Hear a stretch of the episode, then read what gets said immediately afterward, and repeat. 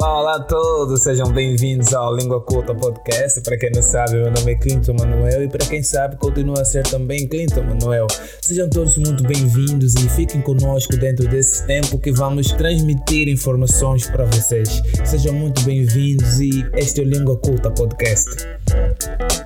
Olá, olá a todos, sejam bem-vindos ao Língua Culta. Meu nome é Clinton Manuel, vocês já sabem. É sempre um prazer, uma honra ter-vos aí do vosso lado. Eu estou sempre a dizer isso, mas vocês também já estão habituados a dar-vos todas as honras, mas devo repetir sempre isso. É sempre um prazer, uma honra ter-vos aí do outro lado, a nos assistirem, a nos ouvirem e acompanhar o nosso programa. Eu estou com um convidado, man, muito especial, Jerônimo Carter, bro, what's up?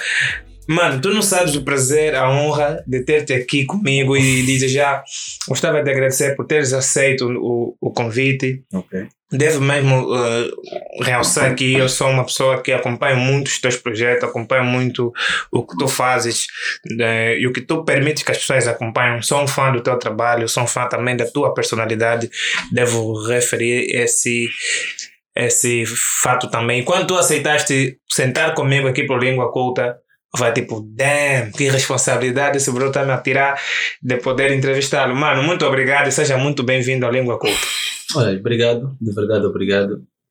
E eu gosto da ideia de participar de projetos interessantes, de projetos um, que têm, que, que, projetos que agregam valor, estás a ver? Tenta só aproximar um pouco o micro. Projetos que agregam valor à sociedade. Okay. E o teu projeto é, tem exatamente essa, essa vertente, né? Então, Não, tá bem, tá fixe. Tá fixe. então não tinha como recusar um convite desse. Tu viste, né? A hora que Yeah, acabei yeah. chegando por causa Yeah. de, outras, de outras situações, mas em momento algum pensei em cancelar ou adiar, porque Boa. se era para hoje é para ser.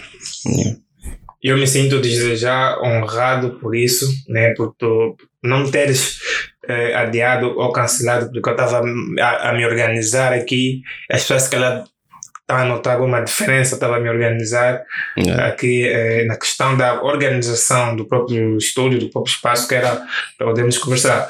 Bro, me diz uma coisa, eu sempre tive assim grande curiosidade de saber, e, e essa provavelmente deve ser uma das perguntas que tu mais ouves. Além da fotografia, o que é que tu fazes?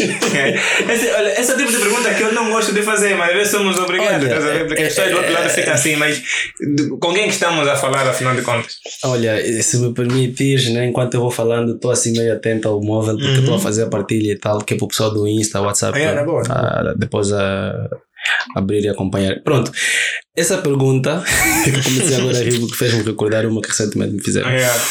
Essa pergunta é muito comum e eu faço sempre questão de explicar. É o hum, Jerônimo Félix, Uhum. Jerônimo Carter ou Félix Carter. Tudo é comigo. Eu sou hum, formado. Essa parte eu nem gosto muito de falar, né? Porque pronto, tenho lá as minhas percepções hoje em dia sobre essa questão de formação. Uhum. Eu sou formado em, engenha- em engenharia de eletrotecnia e telecomunicações. Yeah. Trabalho propriamente com fotografias.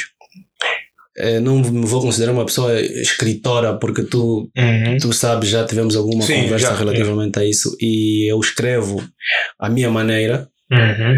Sou uma pessoa que eu acho mais fácil me descreverem do que eu descrever a mim mesmo, Yeah. porque para alguns chego a ser uma pessoa muito curiosa, percebes? Uma pessoa que gosta de fazer muita coisa, não, não, não, não tudo ao mesmo tempo, Uhum. mas tenho trabalhado propriamente na, na, na- no mercado audio- audiovisual, isso já há um, um bom tempo. Yeah. Só que eu não me resumo a isso, e por isso é que eu não, não, me, não, não, me, não me apresento como Jerônimo fotógrafo. Yeah, Eu sou o Jerônimo Félix. Yeah, ou porque Jerônimo se, se, não, se não, se fosse para te apresentar como Jerônimo fotógrafo, depois tens que te apresentar Jerônimo como um engenheiro, Jerônimo como sei lá Exatamente. E eu, yeah, yeah, yeah, Yeah. bem assim.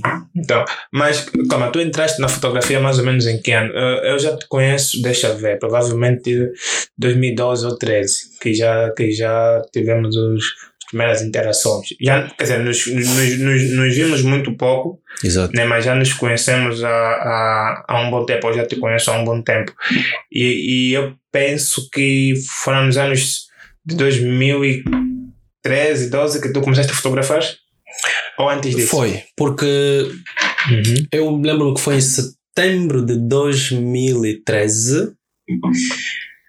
Essa história é bem engraçada, mas eu preciso contar.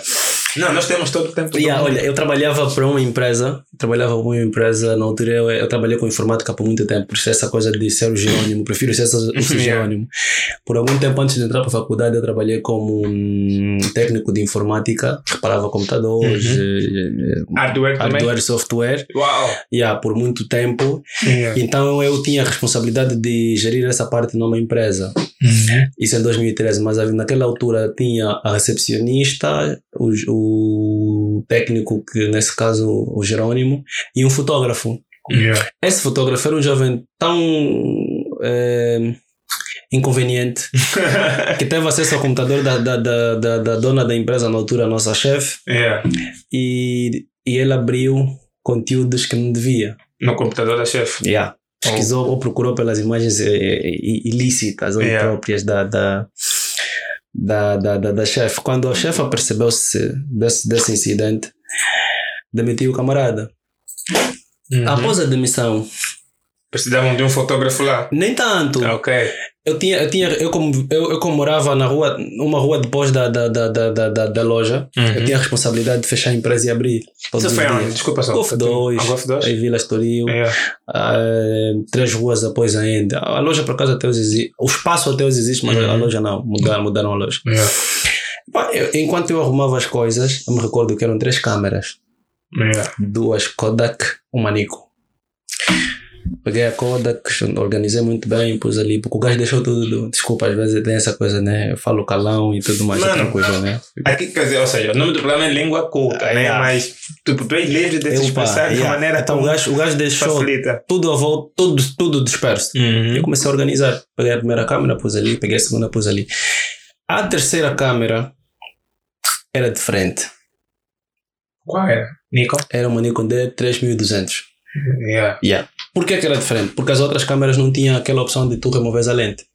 Ok. Só para começar. Para mim foi Yeah. tipo aquilo. Eu nunca, via, nunca tinha visto na minha vida. Uau! Peguei, tirei, Uhum. coloquei novamente, fiz uma foto. Lembro qual a primeira foto da minha vida, na parede. Yeah. Estava no modo manual. Nem sabia o que, que, que, que era aquilo. Depois dali eu disse, não, vou levar essa câmera para casa. Sem autorização. Você podia ser despedido também. Ah, yeah, mas olha, eu tinha uma boa relação com, com os donos, por acaso era um Uhum. casal. E, e, e eles interagiam muito bem comigo porque eu, eu, eu, eu não, não só trabalhava como técnico informático, como Uhum. também era meio que gestor comercial. Yeah. Então cuidava de tudo quanto era coisa necessário para a empresa. Sim. Daí levei a câmera para casa, mas com a responsabilidade no dia seguinte de devolver. Cheguei a casa Uhum. e na altura eu acho que neta dia não existia, essa coisa de neta dia, não me recordo muito bem. Mas Não, cheguei a 2000 casa. 2012, 13 não. Dois, Acho que três, não. não, desculpa. Uhum. Acho que não. Cheguei a casa, eh, comecei a, a manusear a câmera. A primeira coisa que me chamou a atenção para fotografar e testar a câmera no, naquele mesmo dia Uhum. eram as moscas que estavam penduradas à volta do, do, do fio de estender roupa. Yeah. Bati uma foto e vi que tinha uma coisa bem interessante, era o desfoque. Tipo, como é que aqui está nítida Yeah. e atrás não? Primeira coisa. Depois fui para o YouTube, fui para o Google. Ok. Como aprender a fotografar? Bom, então, quer dizer, a primeira pesquisa sobre, foto- sobre fotografia foi assim, Yeah, forma? Foi como aprender a fotografar. Yeah. Dali abriram, abri- abriram tantas informações e uma das, um dos links que eu cliquei Uhum. eh, encaminhou-me para o YouTube e explicava sobre ah, o triângulo da fotografia. Yeah. Bom. Diafragma, obturador Uhum. e ISO. Quando comecei a, a, a ler sobre fotografia, eu dominei primeiramente a regra básica da fotografia. Yeah. O triângulo, no O caso. triângulo, é o triângulo da fotografia. Yeah. Yeah. Diafragma, obturador e o, e o e o ISO. ISO. yeah. Dali comecei a pesquisar mais, ficava tipo. Epá, isso não chega. eu, sempre fui, eu, sempre fui uma, eu sempre fui uma pessoa muito insatisfeita e Uhum. que vai muito atrás do, do demais, né? Yeah. Vou dizer assim, não politicamente correta, mas uma pessoa muito exigente para mim mesmo, comigo mesmo, né? Uhum. Eh, eu sou uma pessoa que gosto de fazer as coisas bem. Então, se eu já comecei por fazer fotografia, primeiro cliquei, não sabia como a foto foi feita, porque estava no modo automático. E foste pesquisar. Procurei perceber Yeah. sobre diafragma, obturador e ISO, comecei a perceber que eu precisava trabalhar no modo manual, mas ainda existiam outros pormenores, tipo que regras, eh, detalhes de formatos. Então fui paulatinamente estudando. E qual, Yeah. e qual, qual era o meu habitat? Qual, qual era o meu, o meu campo de treino? Era o quintal da casa da minha mãe. Quais eram os meus modelos? As moscas, os meus amigos. Yeah. Eu tinha, eu tenho, e um irmão meu. O meu primeiro amigo que eu fotografei, o primeiro homem, vou dizer assim, que eu fotografei, Yeah. foi o Caos, um amigo meu. Se eu tivesse melhor amigo, ele seria certamente um dos meus melhores não tens amigos. melhor amigo? Não, eu não, eu não tenho essa ideia de melhor. Meu Tá melhor bom. amigo sou eu. E Deus, né? e o universo são Ok, os meus ok. amigos. Yeah, porque eu creio muito no universo. Então, eh, eu fui fotografando o pessoal, fui fotografando, fotografando, tudo amador Uhum. fotografando, fotografando, fotografando. E na altura lembro-me que já me encaravam como um fotógrafo profissional. Yeah. Eu estava a te a atribuir essa responsabilidade. Yeah, mas eu, eu percebia, eu, eu sempre tive a noção de que fotografia não é, não- é brincadeira, Uhum. porque sem ser fotógrafo tenho noção de responsabilidade. E sei que ao, ao assumir fazer alguma, cumprir, cumprir alguma tarefa, tu precisas ter capacidade para fazer aquilo bem, porque eu sou uma pessoa que internamente eu sou muito exigente. Yeah. Havia um, um irmão da minha falecida madrinha que, que casaria e ele disse: Não, tem que ser o Jerônimo fotografar. Sim, mas velho, Essa é uma responsabilidade. casamento. Eu sempre- eu o sempre primeiro casamento que eu fotografei. Eu sempre senti medo de fotografar, assim, tipo, Yeah. eventos e tal. Primeiro Eu não aceito essa responsabilidade. Até porque eu não sou profissional, ainda mais. Yeah. Por essa razão mesmo, eu não aceito essa eu na responsabilidade. altura não tinha um flash, Yeah. a não ser o flash embutido da câmera. Mas já tinhas uma câmera, aquela mesmo do. Aquela, calma. Vais perceber, eu, eu, eu, eu trabalhava com a câmera, eu levava a câmera no serviço porque depois deixaram de admitir, admitir fotógrafo Yeah. e a empresa ficou sem fotógrafo. Então o material ficava todo ele arquivado. Uhum. Então eu comecei a, a usar a câmera com autorização dos donos, obviamente. Uhum. Disse que eu gostei e eu fiquei interessado em querer perceber como é que isso funciona melhor e tal. eh. E comecei, e levava a câmera porque eles tinham uma confiança, tinham, eles, eles confiavam em mim. Yeah. Eh, passado algum tempo, convidaram para fotografar um casamento. Uhum. Eu disse, eu não posso cobrar se eu sei que eu posso cometer erros e É. erros graves. A melhor coisa que eu fiz na minha vida foi não ter cobrado sequer um kwanza no casamento que eu fotografei.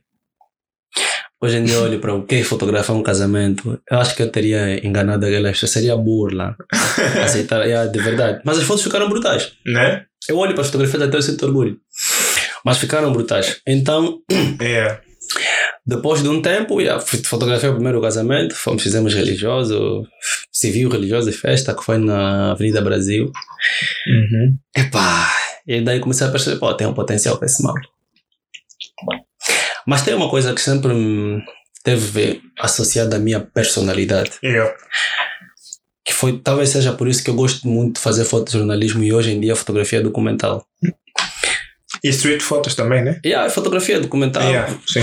foto, fotojornalismo está praticamente dentro do fotojornalismo tu tens várias várias várias Várias áreas e uma delas é fotografia de rua Uhum. que não, que não é diferente de fotojornalismo, pese embora E o também não é diferente do documental. de, de documental, não, Yeah. mas a grande diferença do documental é que tu tens de ter hum, propriamente uma temática né? Uhum. Sim. e de, de, de, acordo ao que tu, ao que tu queres, desenvol queres eh, fotografar, tu vais desenvolvendo, vais, tu tens de estudar, criar um tema, uma narrativa, conforme E chamam, vai e fotografar. vais fotografar, narrativa. exatamente, crias uma timeline, tens tipo seis meses a fazer isso, é o é que eu tenho feito ultimamente. Yeah. Pronto, então eh, eu quando comecei a fotografar as moscas, eu depois Tens comecei a modelos. yeah, depois Tens comecei a fotografar as pessoas da minha rua, Yeah. depois comecei a fotografar as casas da minha rua, prédios e não sei o que e tal. E foi quando eu comecei a estudar sobre longa exposição. Quer dizer, eu quando comecei a fotografar, eu era mais curioso em procurar saber como, fa como se faz antes mesmo de dizer que eu já era um fotógrafo Yeah. porque nunca foi para mostrar que eu sei fazer, que eu faço o que faço.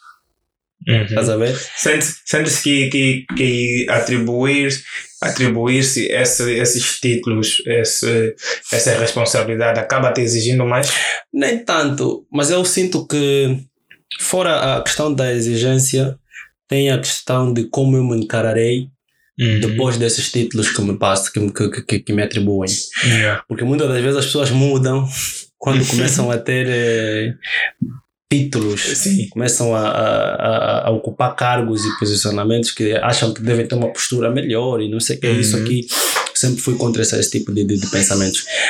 Quanto ao lado negativo, eh, claro. Então, eh, eu comecei a estudar sobre hum, fotografia documental, minto, fotojornalismo, porque eu fotografo o pessoal da minha rua, minhas primeiras fotografias tenho elas até hoje. Yeah. Depois tinha a parte que eu precisava fazer dinheiro com foto. Ok, aí vem já a parte econômica da coisa. Aquilo foi em 2013, eu estava a terminar a décima primeira, 2014 terminei a décima segunda e eu precisava entrar para a faculdade. Yeah. Epá, 2014, os meus pais, epá, eles puderam me ajudar até onde ah, eles ajudaram-me até onde 2014 foi um ano, bro. e aí eles ajudaram-me até onde foi possível e de lá, de, de, de 14 para frente era a responsabilidade minha porque eu já percebia que estava pesado porque os meus putos estavam tipo a crescer Yeah.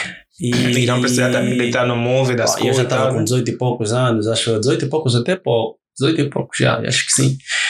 Estava com 18 e poucos. E então eu já me sentia uma pessoa adulta. Yeah. Acho que eu sempre fui adulto na minha vida. Yeah, eu- Yeah. O modo como eu cresci, talvez Uhum. seja por ser o primeiro filho. És o primeiro filho? Eu sou Ok. o primeiro filho da minha mãe. O modo como, dos meus pais, o modo como eu cresci eh, sempre fez, fez-me, eh, sempre obrigou-me a ser uma pessoa mais dinâmica. Estás a Yeah. ver? Yeah. Yeah, Então, passado algum tempo, quando terminei o ensino médio, eu tinha perspectivas de, de, de ingressar para a faculdade em 2015. Daí eu Uhum. preparei o ano de 2014. Terminei em 2014. Yeah. Do 14 para o 15, era suposto entrar e não consegui. Pá, teve Calma, não conseguiste entrar? Não, não, porque teve as questões, não consegui porque teve as questões familiares, né? Ah, yeah. eu pensava que os que epá, era só ligar para o tio fulano e não sei o que, tio, vai A vida ajudar. e tal, resolver. yeah. Daí comecei a perceber que não era bem assim. Não é bem assim porque, porque cada tio tem, sua, tem, tem seu filho, tem suas Yeah. responsabilidades. E, e eu percebi que não podia esperar muito. Isso fez com que eu também desenvolvesse uma personalidade que eu tenho até hoje, que eu não espero nada, nada de ninguém. Faz o teu próprio move e está-se bem. Ah, yeah. É ali que, bati que, as que a portas, fotografia passa a ter já um, um, um, um pendor econômico. comecei a olhar a fotografia Comercial. como algo comercial. Uhum. Yeah. E também digo que foi a parte que talvez começou a me desviar da fotografia. A parte que olhaste da para o- fotografia jornalística. Yeah. Yeah. O que que acontece? Depois de perceber que os tios não podiam me ajudar, pá, meio que entrei em um caos depressivo. fiquei tipo, "Fogo, Mas como, man? Estudei, co- Yeah. tentei estudar. Depois eu percebi, eh, não, depois a filha da minha madrinha apresentou-me um um gajo que hoje em dia é um, é um irmão meu, o Cátio, a Deus conheceu o Cátio Oliveira, Uhum. e o Cátio tinha a responsabilidade de me colocar a trabalhar. Ok. Mas o Cátio também nunca foi um gajo de, de ter paciência de te explicar, não, que isso é assim, isso é assim, não sei o quê. Ver? Yeah. Então, eh, o Cátio simplesmente, ele fazia parte de uma, de uma empresa que é a Sonoclick, onde tinha o Bruno Miguel, também talvez deves conhecer, que é um fotógrafo Uhum. grande, aquele gajo, Yeah. o Juvenal. Então, o Cátio estava de saída do, do time, incluiu-me, apresentou-me ao Bruno e, e, e era responsabilidade minha fazer trabalho, mas o Bruno na altura não me tinha admitido como um, um, um parceiro dele. Foi onde, é ali onde entra a parte de conhecer o Lourenço. Uma das coisas que na altura o Cátio fez para mim era, era, na, na, na, na- era ele na altura enviava links quando, quando aparecesse eh, recrutamento Yeah. de fotógrafos para algumas empresas. Ok. E calha que ele me mandou o link da revista Jovem da Banda e me disse, mano, participa. Na altura estavam a precisar de editor, de redator. Uhum. Eu disse, bro, mas eu sou fotógrafo. Ele disse, pô, manda só. Yeah. Epá, peguei, na altura nem, nem enviei fotografias, fiz um texto com uma apresentação minha. Depois do texto, eh, recebi uma ligação de Deslandes. Eh, e naquele dia estava eu, Lourenço e mais, mais alguém. Deslandes Monteiro. Yeah, yeah. Conheço. Yeah, Uma- ele, yeah, ele, yeah. ele, ele também ele para fazer parte da direção da Jovem da Banda. Yeah, conheço. Ali interagimos e tal, e comecei a trabalhar para a Jovem da Banda como redator. Mas eu, como sabia que. a Calma, minha começaste versão- como redator? Mas eu, eu sempre, olha, eu. Yeah. Minha vida é assim. Eu, como sabia que a minha missão na Jovem da Banda não era necessariamente ser um redator, daí comecei a mostrar. As tuas valências. Yeah, comecei a mostrar as minhas valências, Yeah. comecei a mostrar aquilo que eu sabia fazer bem, porque eles não tinham fotógrafo. Uhum. Como comecei a fazer isso? Primeiro, eh, eh, sempre que precisassem de alguma fotografia de fotojornalismo, eu mandava as minhas. E tipo, lançaram a primeira edição, a segunda edição, primeira edição impressa Yeah. da revista e já tinha duas fotografias minhas. Uau. Fiquei tá? Quer dizer, já estavas a marcar os teus Foto passos. mais Jerônimo Félix, já é. Depois, quando comecei a entrevistar os meus entrevistados, Uhum. né? Eu levava a minha câmera. Então já não precisava me preocupar com imagens porque eu já tinha. Yeah. Daí eu mandava. A Mila gostava, Jerônimo, como é? A mulher era chefe de relação? A Mila, yeah, a Mila era chefe da redação. Era, era e para mim sempre será a, minha, a nossa boss, né? Porque ela é, eu respeito muito a Top, ok. pessoa dela. E ah, então dali comecei depois a, a, a ocupar mais espaço dentro da revista Uhum. e fui conhecendo mais pessoas, incluindo o Marechal, né? Yeah. E ah, Salve aí pro yeah, Marechal. eu salve ao Mauro, o Mauro seja pessoa grande. Yeah. Yeah, e daí eu entrei para os jovens da banda, mas por amor à camisola, porque olha, eu, eu, eu recomendo isso até hoje para as pessoas. Às vezes não é o quanto tu vais Ganhar, né? É, a nível de dinheiro Yeah. para fazeres alguma, alguma coisa.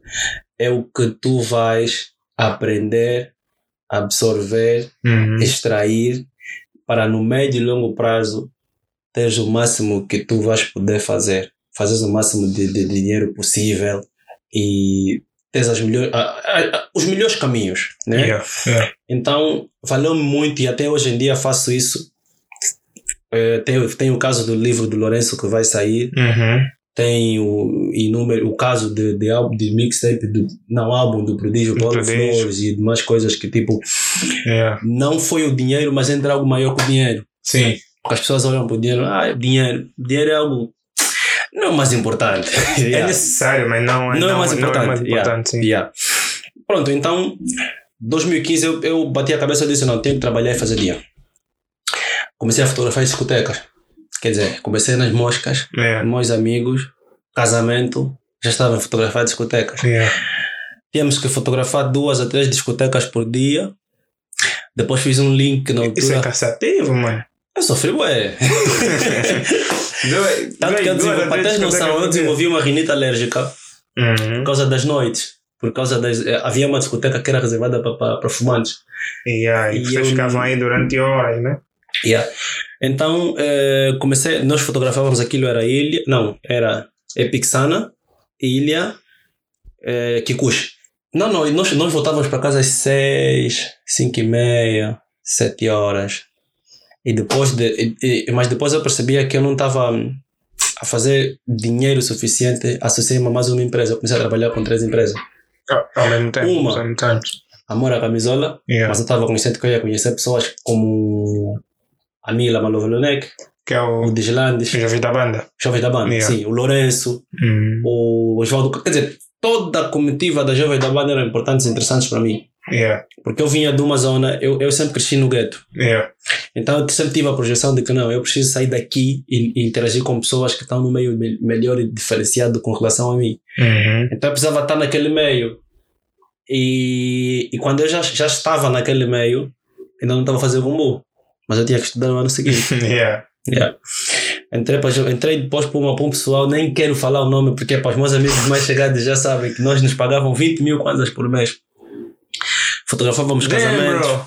Yeah, fotografávamos casamentos e discotecas. 25 mil, 20, 20 mil kwanzas por mês e nós tínhamos que gastar por mês 15 a 16 mil kwanzas por táxi. então, Era Nós 5 mil por tínhamos- mês. que- Yeah, então que nós tínhamos, nós tínhamos que sair do, do, do Zé Pirão Yeah. até os congoleses a pé, pegar eu e esse meu melhor amigo, que seria meu melhor amigo, né? Esse Yeah. meu amigo que seria meu melhor amigo, se eu Yeah. tivesse um melhor amigo.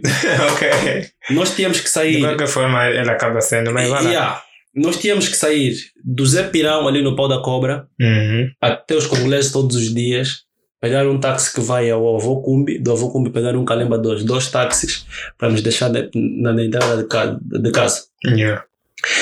E sim, essa rotina durou três meses, mas eu me, senti, eu, eu me sentia muito injustiçado. Eu não curto essa cena de tu, tu se ganhas bem, paga bem para as pessoas com quem tu trabalhas. Caso realmente, contrário, não trabalho com, com as pessoas. Sim, realmente faz, ou, ou faça freelancer, ou seja, contrata freelancers. Mesmo ao contratar freelancer, eu sou freelancer hoje em dia, yeah. eu conheço o mercado. Sim, para não, e... para não, para tu não seres obrigado né, a estar tá a pagar mensalmente uma pessoa, não ter a responsabilidade de estar tá a pagar mensalmente uma pessoa, faça por ou seja, paga só trabalhos. Yeah, mas mesmo nesse aspecto, uhum. o freelancer tem uma melhor liberdade. Sim, dita as suas próprias regras. Mano, então. o meu preço é esse. Yeah. Vai avançar, avança, não tá vai. Yeah, e eu hoje em dia opero assim. Yeah. Yeah, então, depois. Uh, pronto, então depois. Uh, eu comecei a, comecei a fotografar, ah, comecei a fazer aquela, aquela rotina, mas eu me sentia injustiçado porque nós editávamos 3 mil fotos por dia, entregávamos para os clientes mais de mil fotografias e nos pagavam 20 mil kwanzas no fim do mês. Mas quando eu tive acesso à folha de, de pagamentos daquele pessoal, eu percebi que eles cobravam no mínimo 450 mil kwanzas. É. Daí nós. nós mas nós, a cobertura nós, de um evento. Sim, daí nós pagávamos, nós, nós nos pagavam 60 mil, porque éramos três. É. E eles ficavam com o bolo, com o bolo todo. Ficavam com 340, com 390. Mas calma, E vocês... nesses 390, desculpa uhum. te cortar, yeah. eu sei que eles tinham os custos de produção, mas não passava de 200 mil. Eram tipo 120, 150. Yeah. Então eles ainda tinham 140 ou 190. Estamos a falar de um cliente só. Só um cliente. Yeah. Esses 190 eles dividiam, eles tinham tipo por pessoa, por trabalho, 50, 60 ou 70 mil, sem fazer nada. Não, não podemos dizer sem fazer nada, porque ele é quem, ele é quem orquestrou o deal, mano. Mas não se come assim. yeah. Yeah, yeah, realmente. Olha, eu, eu, eu já discuti isso aqui, aqui mesmo no programa, aqui no Língua Culta, com outros eh, manos que também estão no outro move, designers e tal, que, que acabam dizendo o mesmo. Tudo começa a mudar quando eles têm acesso à folha de salário, a, a, a, folha de pagamentos. Ele vem tipo fogo. Nós estamos a fazer uma cena que esse Will não sabe fazer. A fatura que o cliente pagou é de X milhões de kwanza. Olha, está nos pagar tipo 30 é, mil. É, esse pensamento é um bocadinho perigoso. Vou te explicar porque eu penso desse jeito, mas eu, eu aconselho as pessoas a terem cuidado quanto a isso. É. O, o, há uma cena que eu aprendi com, com um brother meu. Eu aprendo muito com meus amigos. Aprendo muito com os meus amigos. Hum. O Cátio me ensinou-me uma cena. Ele sempre disse assim: pô, mano, tu tens a arma na mão, mano. Yeah. Tu sabes manusear essa arma melhor que ninguém. A arma é tua. Então, se tu, se tu vais permitir que te brinquem uhum. ou se vais disparar, é responsabilidade tua. É. Ele usa, usa esse exemplo de arma para falar sobre talento, ou sobre dom, ou sobre hum, saber fazer alguma uhum. coisa. Então, quando eu percebi que fogo, esse gajo não é, não tá, não tá a me chamar porque tem pena de mim. Ele é. precisa de mim porque sabe que eu faço alguma coisa boa. E tu fazias com a tua máquina? Na altura não. Okay. Eles, eles, tinham condições de, de, de, eles já, eu não tinha condições de ter uma 5D Mark III. Yeah. Ou Mark, Mark III, porque a Mark III é de 2008. E 8 ou alguma coisa assim. Eles tinham condições de, de usar uhum. melhores câmeras, porque eles tinham um link fodido. Eles conseguiam comprar as câmeras na Europa. Yeah. Chegava aqui. Chegava aqui, yeah. Yeah. já tinha um bom material. E é, é, meio, é meio engraçado, mas com aquele pessoal eu não, eu não conheci ninguém, a não ser eles mesmos. Diferente de. Como não alargou o teu networking, o, o, o relacionamento com eles? Nem um coxo. Diferente do tempo que das estive. Pior, das piores coisas que pode acontecer. Não recomendo. yeah, das piores coisas que pode acontecer. Diferente do tipo. Do, diferente do, do, do tempo que estive com as jovens da banda. Uhum. Diferente do tempo que eu conheço os meus amigos fotógrafos. Os meus dois primeiros amigos fotógrafos. Ou uhum. três. O Cátio, o Taleno e o Bruno Miguel. Uhum. Quando eu comecei a apertar com Bruno Miguel eram aniversários, noivados, casamentos. Eu era o segundo fotógrafo. Eu era assistente, comecei como assistente do Bruno. Uhum. Ele me pagava 5 a 10 mil. Yeah. Yeah. Depois passei para fotógrafo secundário, me pagava 18 a 20 mil. 15 okay. a 20 mil porque por evento. Então dali eu comecei a, a perceber que eu podia chegar mais e mais, e mais em, em mais patamares, Uhum. mas eu precisava ter câmera, porque eu não tinha, eu, não, eu só tinha aquela minha câmera, que também não era minha. Tem, tem, tem que estar sempre a lembrar isso, Yeah. né? Mas Que a câmera não quando o casal, que eram os meus chefes, regressaram dos Estados Unidos, me chamaram. Yeah. Félix, queremos conversar contigo. Como eles, eles quando foram deixando com a máquina? Yeah, porque a empresa depois fechou. Ok. Estava a tremer. Pô, eu vou perder a máquina, mano. Vou perder esse mal. Eu fui ter com eles bem decepcionado porque eu sabia que a câmera, uaf, sabia, sabia, me receberiam a câmera. yeah. Eles Tipo, não disseram, olha, era nós. tua, não era tua. Epá, não era minha. Natural, natural Estavam a é me fazer só um favor. É, sim, natural é receberiam. receber. yeah. Yeah. E aí eu disse, epá. Aí eu comecei a ouvir, a mulher, a, a mulher do senhor começou a falar, Félix, olha, nós gostamos muito de ti.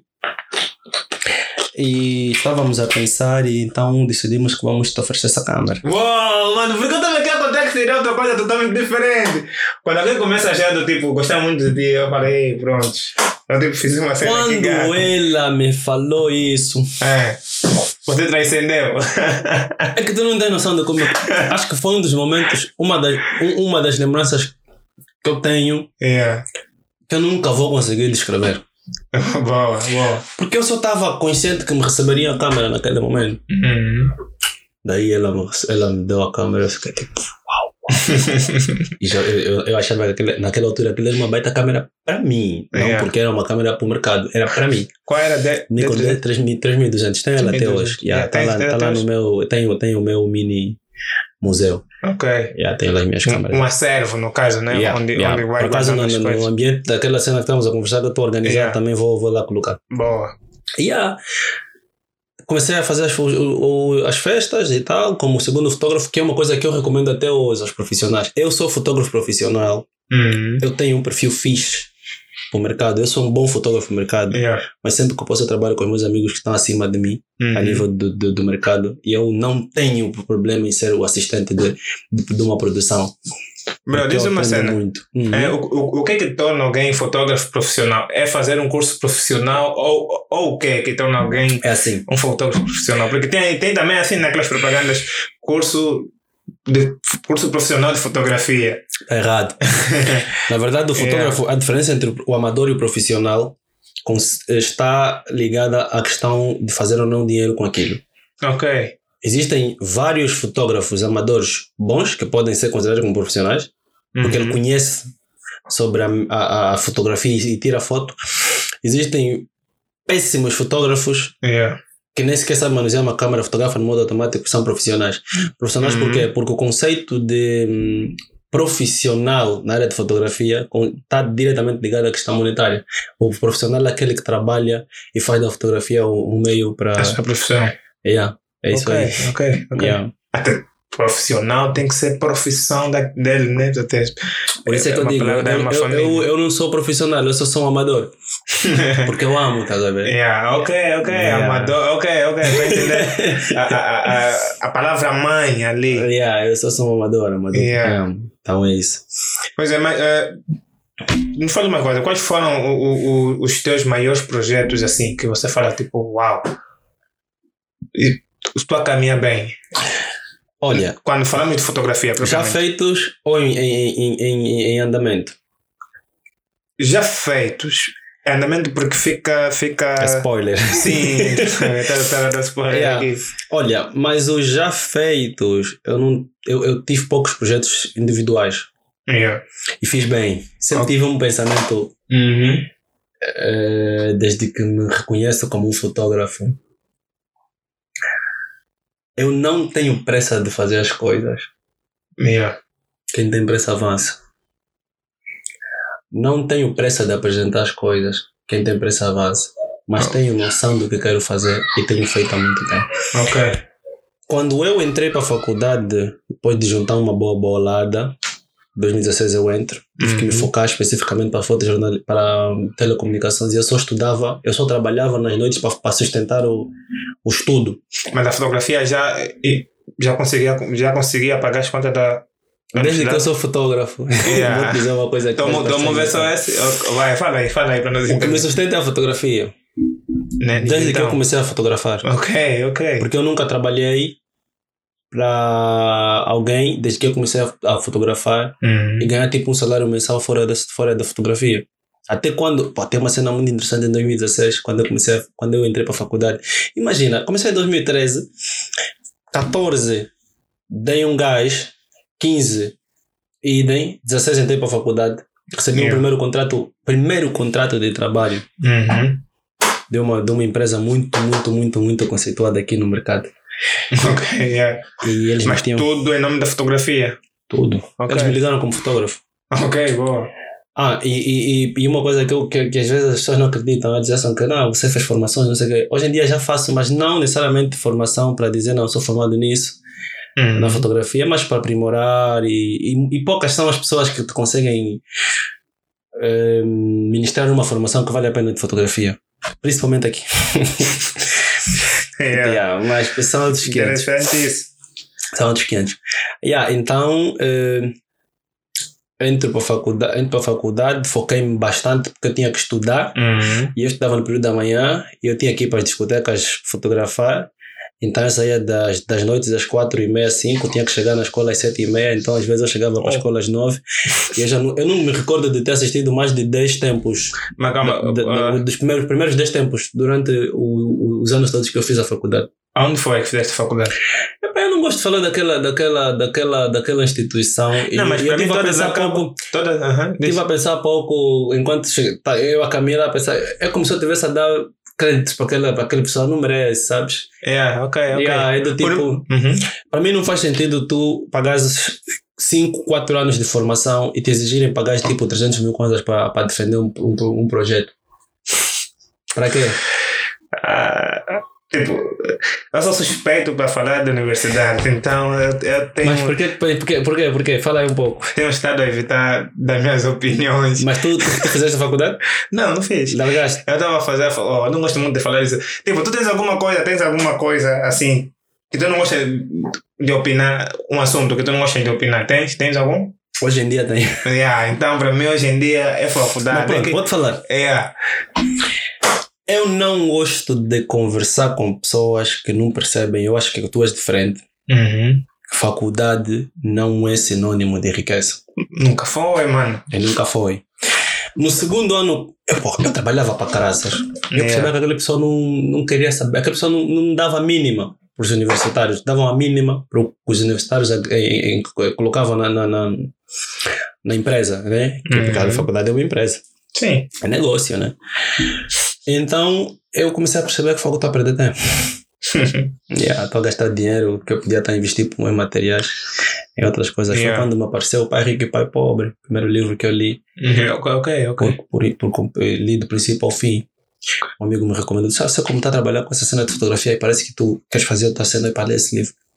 Quando eu li o Pai Rico e Pai Pobre, eu disse, vou largar esse nome. Não por influência do livro, mas porque Yeah. o livro levou-me a refletir e comecei a perceber que hum, realmente a faculdade nos ocupa tempo Uhum. nos mata internamente e gasta o nosso dinheiro e nos vende uma ideia de que quando tu terminar estás bem e não estás.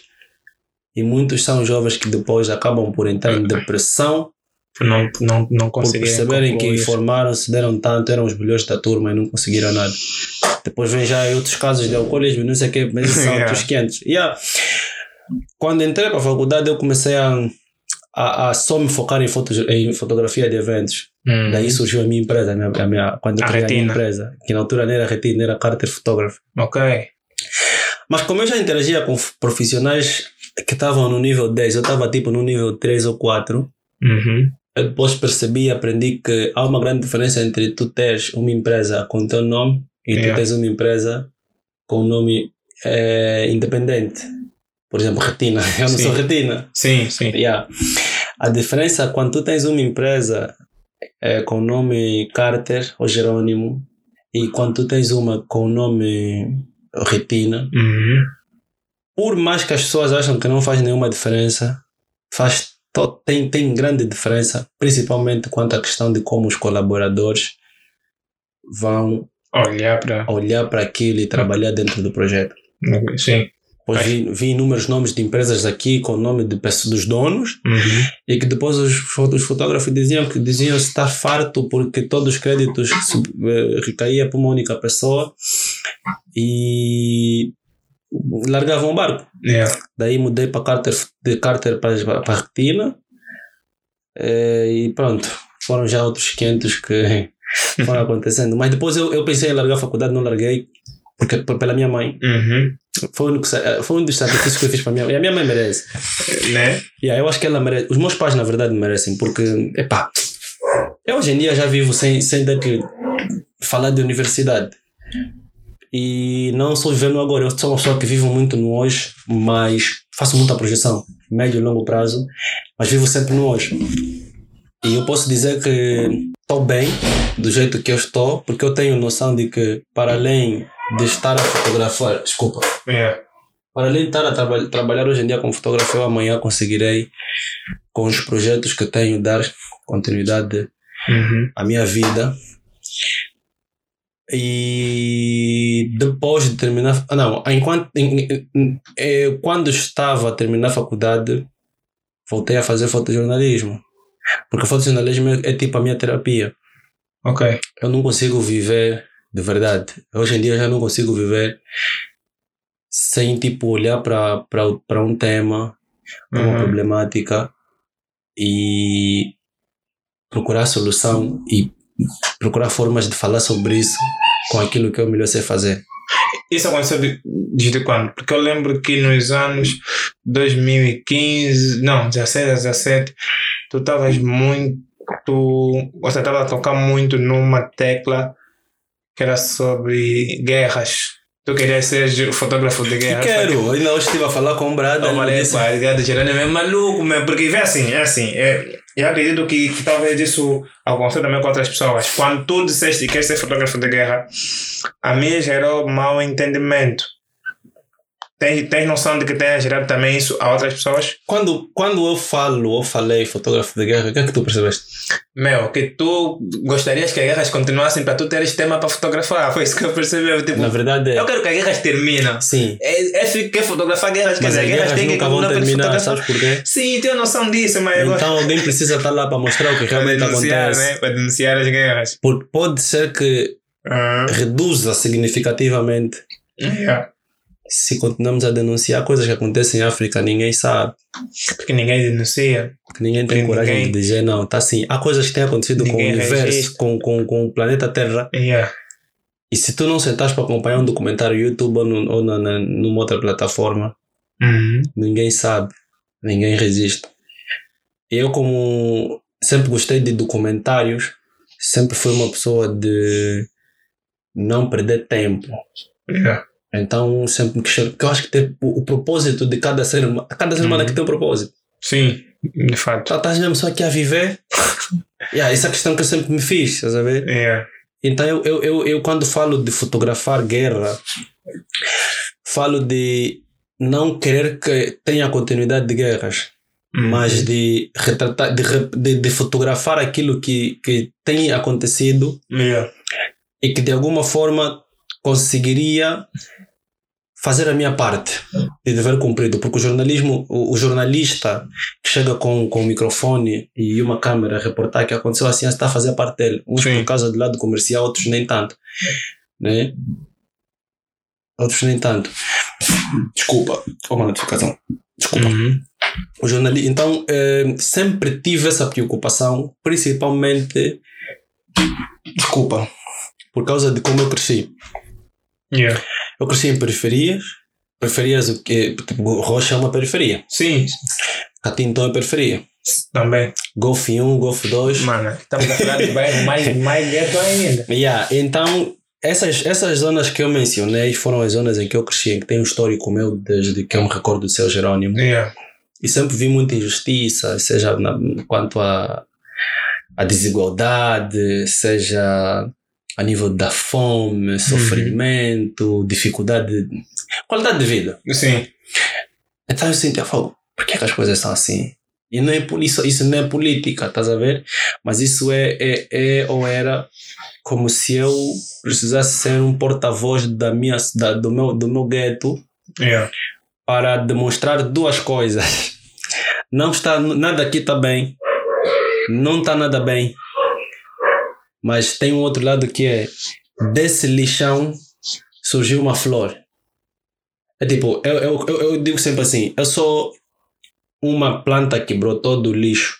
Bom, isso é, isso é um raciocínio interessante. Eu sou uma planta que brotou do lixo Uhum. e que subiu.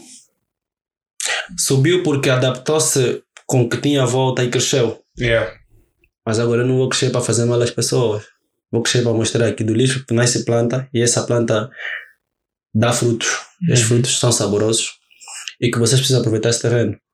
Bom, Estás a ver? Já, já- acho que já conseguiste perceber. porque- hoje em dia aprendi e tenho aprendido a falar sobre inúmeras coisas, mas de forma muito inteligente, se possível for, se assim posso considerar.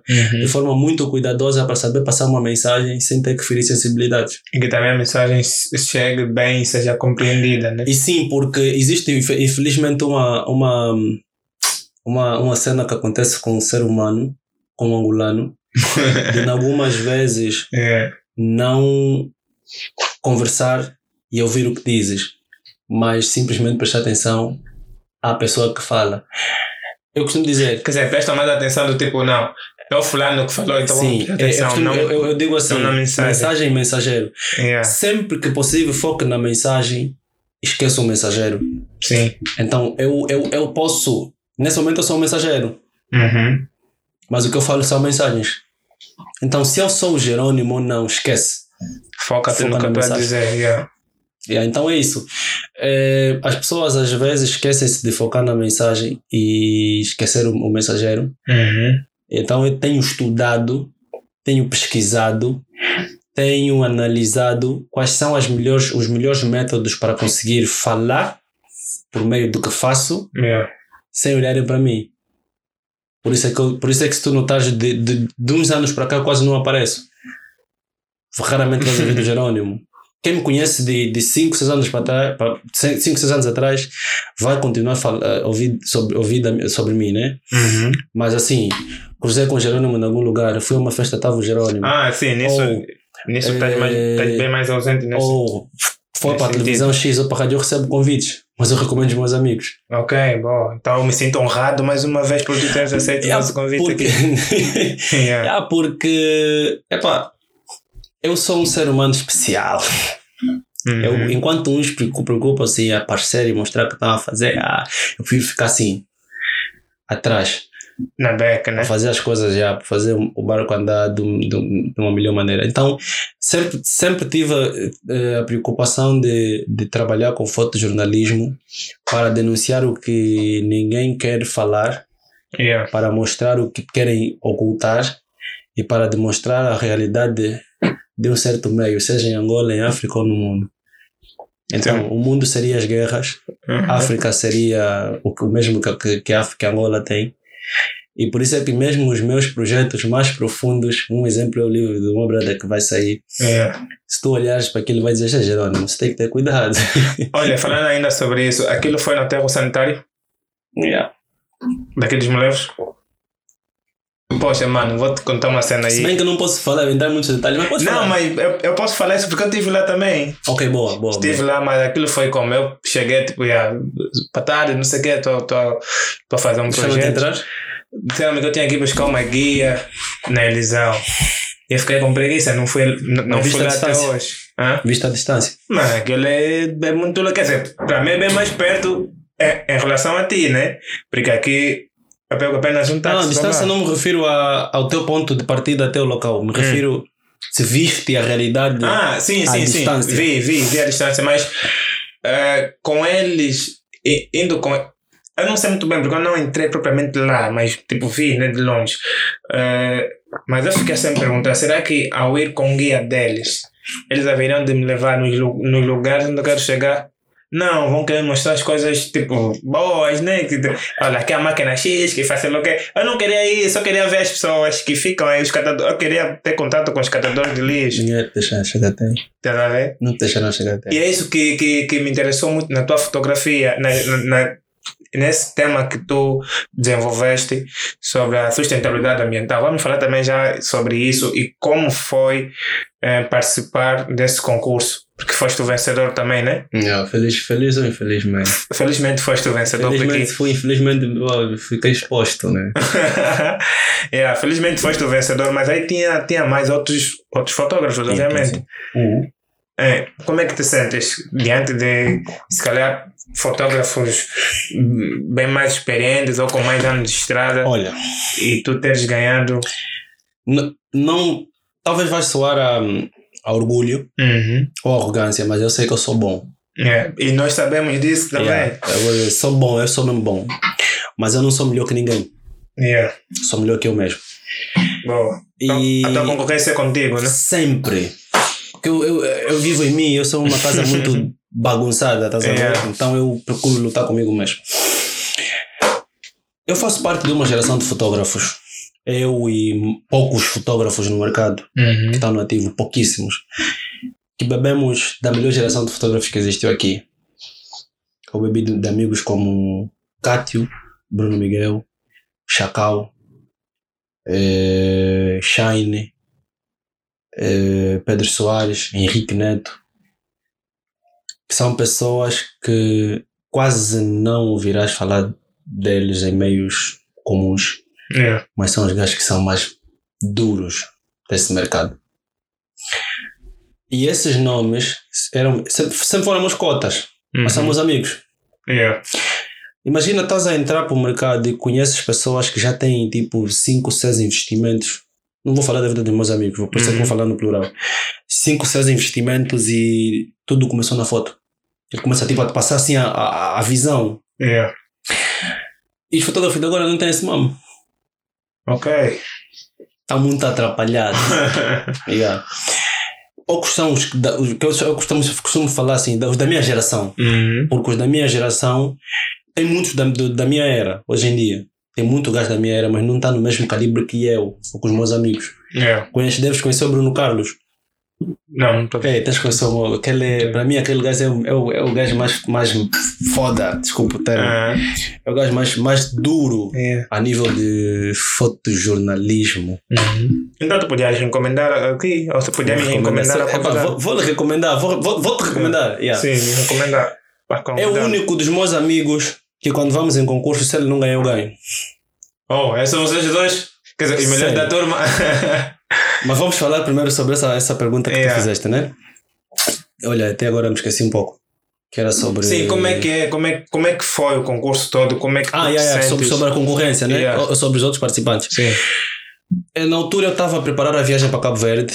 Também vamos falar já. E estava para a viagem para sobre Cabo Verde. E uma, uma das, das, das, das selecionadas falou-me que, olha, Jerônimo, vi um concurso ali e. Nas selecionadas para onde? Para o concurso ou para Cabo Para Verde? Cabo Verde. Ok. Ela disse: Olha, vi um concurso e, e tu te vais eh, adaptar bem, as tuas fotografias casam perfeitamente com o que eles estão à procura.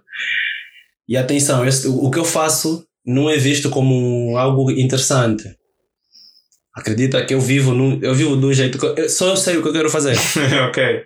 Só sei o que eu quero, só sei o que eu vejo, só Não, sei mas o que eu eu penso quero. que foto documental, fotojornalismo, não é, não é o tipo de foto assim que as pessoas mais querem ver, porque ela está a denunciar uma Quem me realidade. falou isso, quem me falou isso há, há um mês, há dois meses atrás foi o produtor. Ele disse: Olha, É, é. o que tu fazes não é o que as pessoas querem ver. Não, E jamais. as pessoas nunca vão te orgulhar de, de ver o que você faz. Jamais. Mas Então não fiques à Está a espera denunciar uma realidade. de créditos, Uhum. de props, de reconhecimento dessas pessoas, Yeah. porque essas pessoas não, que se dependesse dela, você nem tinha que existir. Está a denunciar uma realidade. Que eu estou consciente disso, por isso é que eu mais cedo querem falei, eu vivo do meu jeito. Yeah. Yeah, então, quando eu, eu enviei, eu enviei três fotografias para o concurso, por acaso Uhum. foram três feitas lá. Quando eu enviei as fotografias, eu, eu quando envio fotografias, eu sou uma pessoa muito estranha, eu não me preocupo com concorrência. Quer dizer, você envia e deixa Mesmo lá na minha empresa, acontecer. yeah. tem a questão da matriz da análise SWOT. Uhum. Eu faço, faço sim, mas não é uma grande preocupação minha saber se tem mais fotógrafos que estão na concorrência e são melhores que eu. Yeah. Eu não quero saber, Quer mano. dizer, é importante só ter essas métricas, né? Mas agora, se, se focar nisso. Porque existem pessoas que depois deixam de fazer. sono nisso. Eles yeah. de- Existem pessoas que depois deixam de fazer o que gostam para procurar fazer algo melhor que o outro. Yeah. está a fazer o mambo dele. Estás a ver? Uhum. Então, eh, quando eu, eu nem sequer sabia quais eram os fotógrafos que estavam a concorrer para o concurso, porque eu estava focado na viagem de Cabo Verde. Eu, se te contar a minha viagem de Cabo Verde, vais, É. vais te matar de rir. Não, aqui. mas vais contar aqui, né? Yeah, peguei as fotografias. Eu Uhum. tenho muito cuidado em ler termos e condições de, de, de, de- participar em, em concursos, Yeah. porque tem muitas armadilhas e eu já começo aqui a, a, a chamar a, Atenção a- a atenção quanto a isso. E o pessoal que é fotógrafo tem que ter esse cuidado. Os termos e condições são uma, uma faca de dois gumes, ou espada de dois gumes para o profissional. Yeah. É, acompanhei tudo e eu tenho uma. Vou já revelar aqui. Não, tenho uma técnica de participação. é, tec- técnica para participação em concursos. Ok. Eu nunca mando as, as minhas fotografias quando abro o concurso, mando sempre no final. E por que isso? Não Corro sempre esse risco, Uhum. mas não sei exatamente. Eu acredito muito no universo. Yeah. E é parte do que faço, eu espero o sinal do universo. É tipo, há coisas que eu faço por palpite, só vou. yeah, Ok. yeah. Yeah, yeah. É... Agora, você também, tipo, nesse concurso, tu esperaste lá, tá quase ao final, depois mandaste? Diga. Aconteceu mesmo nesse concurso? Yeah. Ok. Só não passei agora no concurso internacional de fotografia, nos dois concursos da Sony e da WordPress, WordPress Photo, Yeah. por um detalhe. Aquele que estávamos a conversar no off? Estamos a conversar de outra vez. Yeah, ok. Mas a próxima, escreva aí. Yeah. Próximo ano, 2023 para 2024, eu vou ganhar. É meu, todo mundo aqui está a ouvir. A sério, ok, ok. Yeah. Não, mas também eu não duvido disso. Por exemplo, né, se tu estiveres a concorrer eh, para um concurso internacional, eh, só o fato de estares a residir em Angola nesse momento, estares a fotografar para Angola, Yeah. já acaba sendo um, um, um, um, um passo a mais. Um, quer dizer, A mais e a menos. Ao mesmo tempo. mas eu vejo que tens mais vantagens porque tu tens mais temas. Eu, eu sinto que só, só o fato de estarmos em Angola, nós temos temas para fotografar, temos muitos temas. Eu aqui. só percebi que eu não tinha fotografado Angola nem 1% quando eu voltei para Angola. Estás a ver? Porque temos Mas- muito tema aqui para fotografar. Mas o problema de Angola não é só aquilo que nós sabemos, Uhum. que priva de fazer certas coisas, que a autorização é a população em si. Que não colabora também. As pessoas aqui, isso vai, vai soar meio polêmico, mas é, Uhum. eu, eu tive um mestre brasileiro, Max Fonseca, e ele, quando saíamos para fotografar, olha, tem, um- tem um mano que fez uma pergunta, depois eu vou responder, mano. Yeah. Yeah, quando ele saía para fotografar, ele me dizia, eu conseguia notar, quando é um white, o people se entrega. Quando é um black, o people recua. Yeah. Aqui também acontece isso. Ué.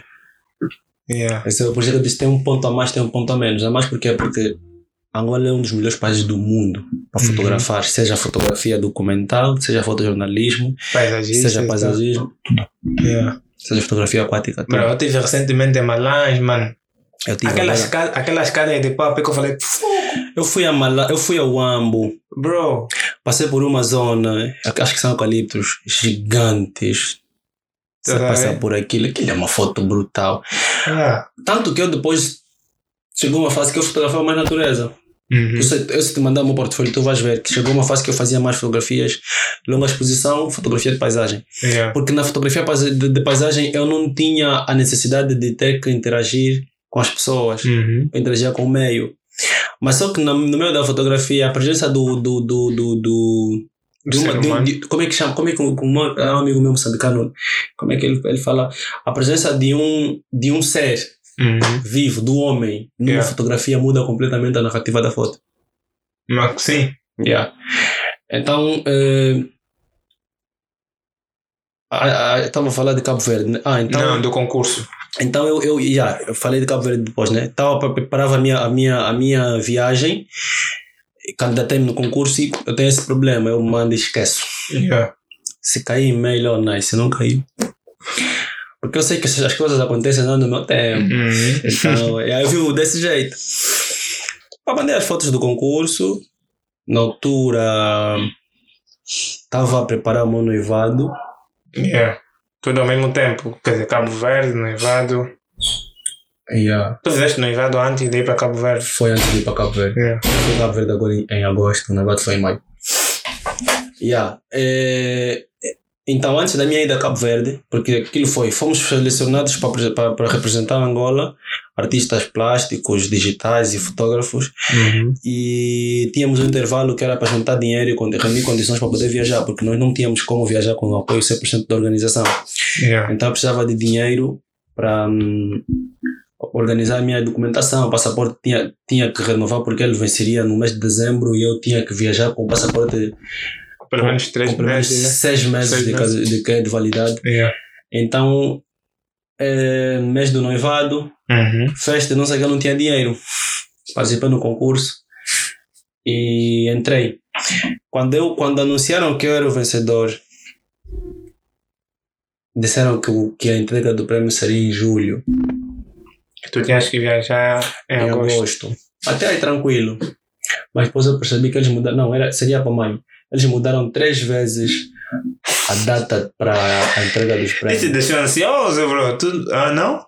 Porque tu precisavas de dinheiro para bazar? Muito pelo contrário, fiquei feliz. Ah. Por quê? Vais entender agora. Imagina se o concurso, se anunciassem o vencedor do concurso antes de, do mês de agosto, véspera em que o país parou Estamos a falar. Das eleições. Ah, yeah, yeah, yeah. ok. Isso para mim é o universo. yeah, yeah, yeah, yeah. Lembrei, lembrei agora. Suspeito que foi por isso também Né? Que eles Foram preferiram. procrastinando. Yeah, yeah, ele era impactado de um jeito muito pesado. yeah. Yeah, então eu fui para Cabo Verde. Não. Anunciaram que eu era. Não, não anunciaram que eu era o vencedor. Informaram que a cerimônia seria feita. Porque a- a- o anúncio foi depois. Uhum. A cerimônia seria para, para junho, junho, depois julho. Eu uma vez escrevi e disse: Olha, eu vou sair do país. Yeah. Eu vou sair do país e. Vamos ver se o meu irmão tá me ligando. Eu vou sair do país e.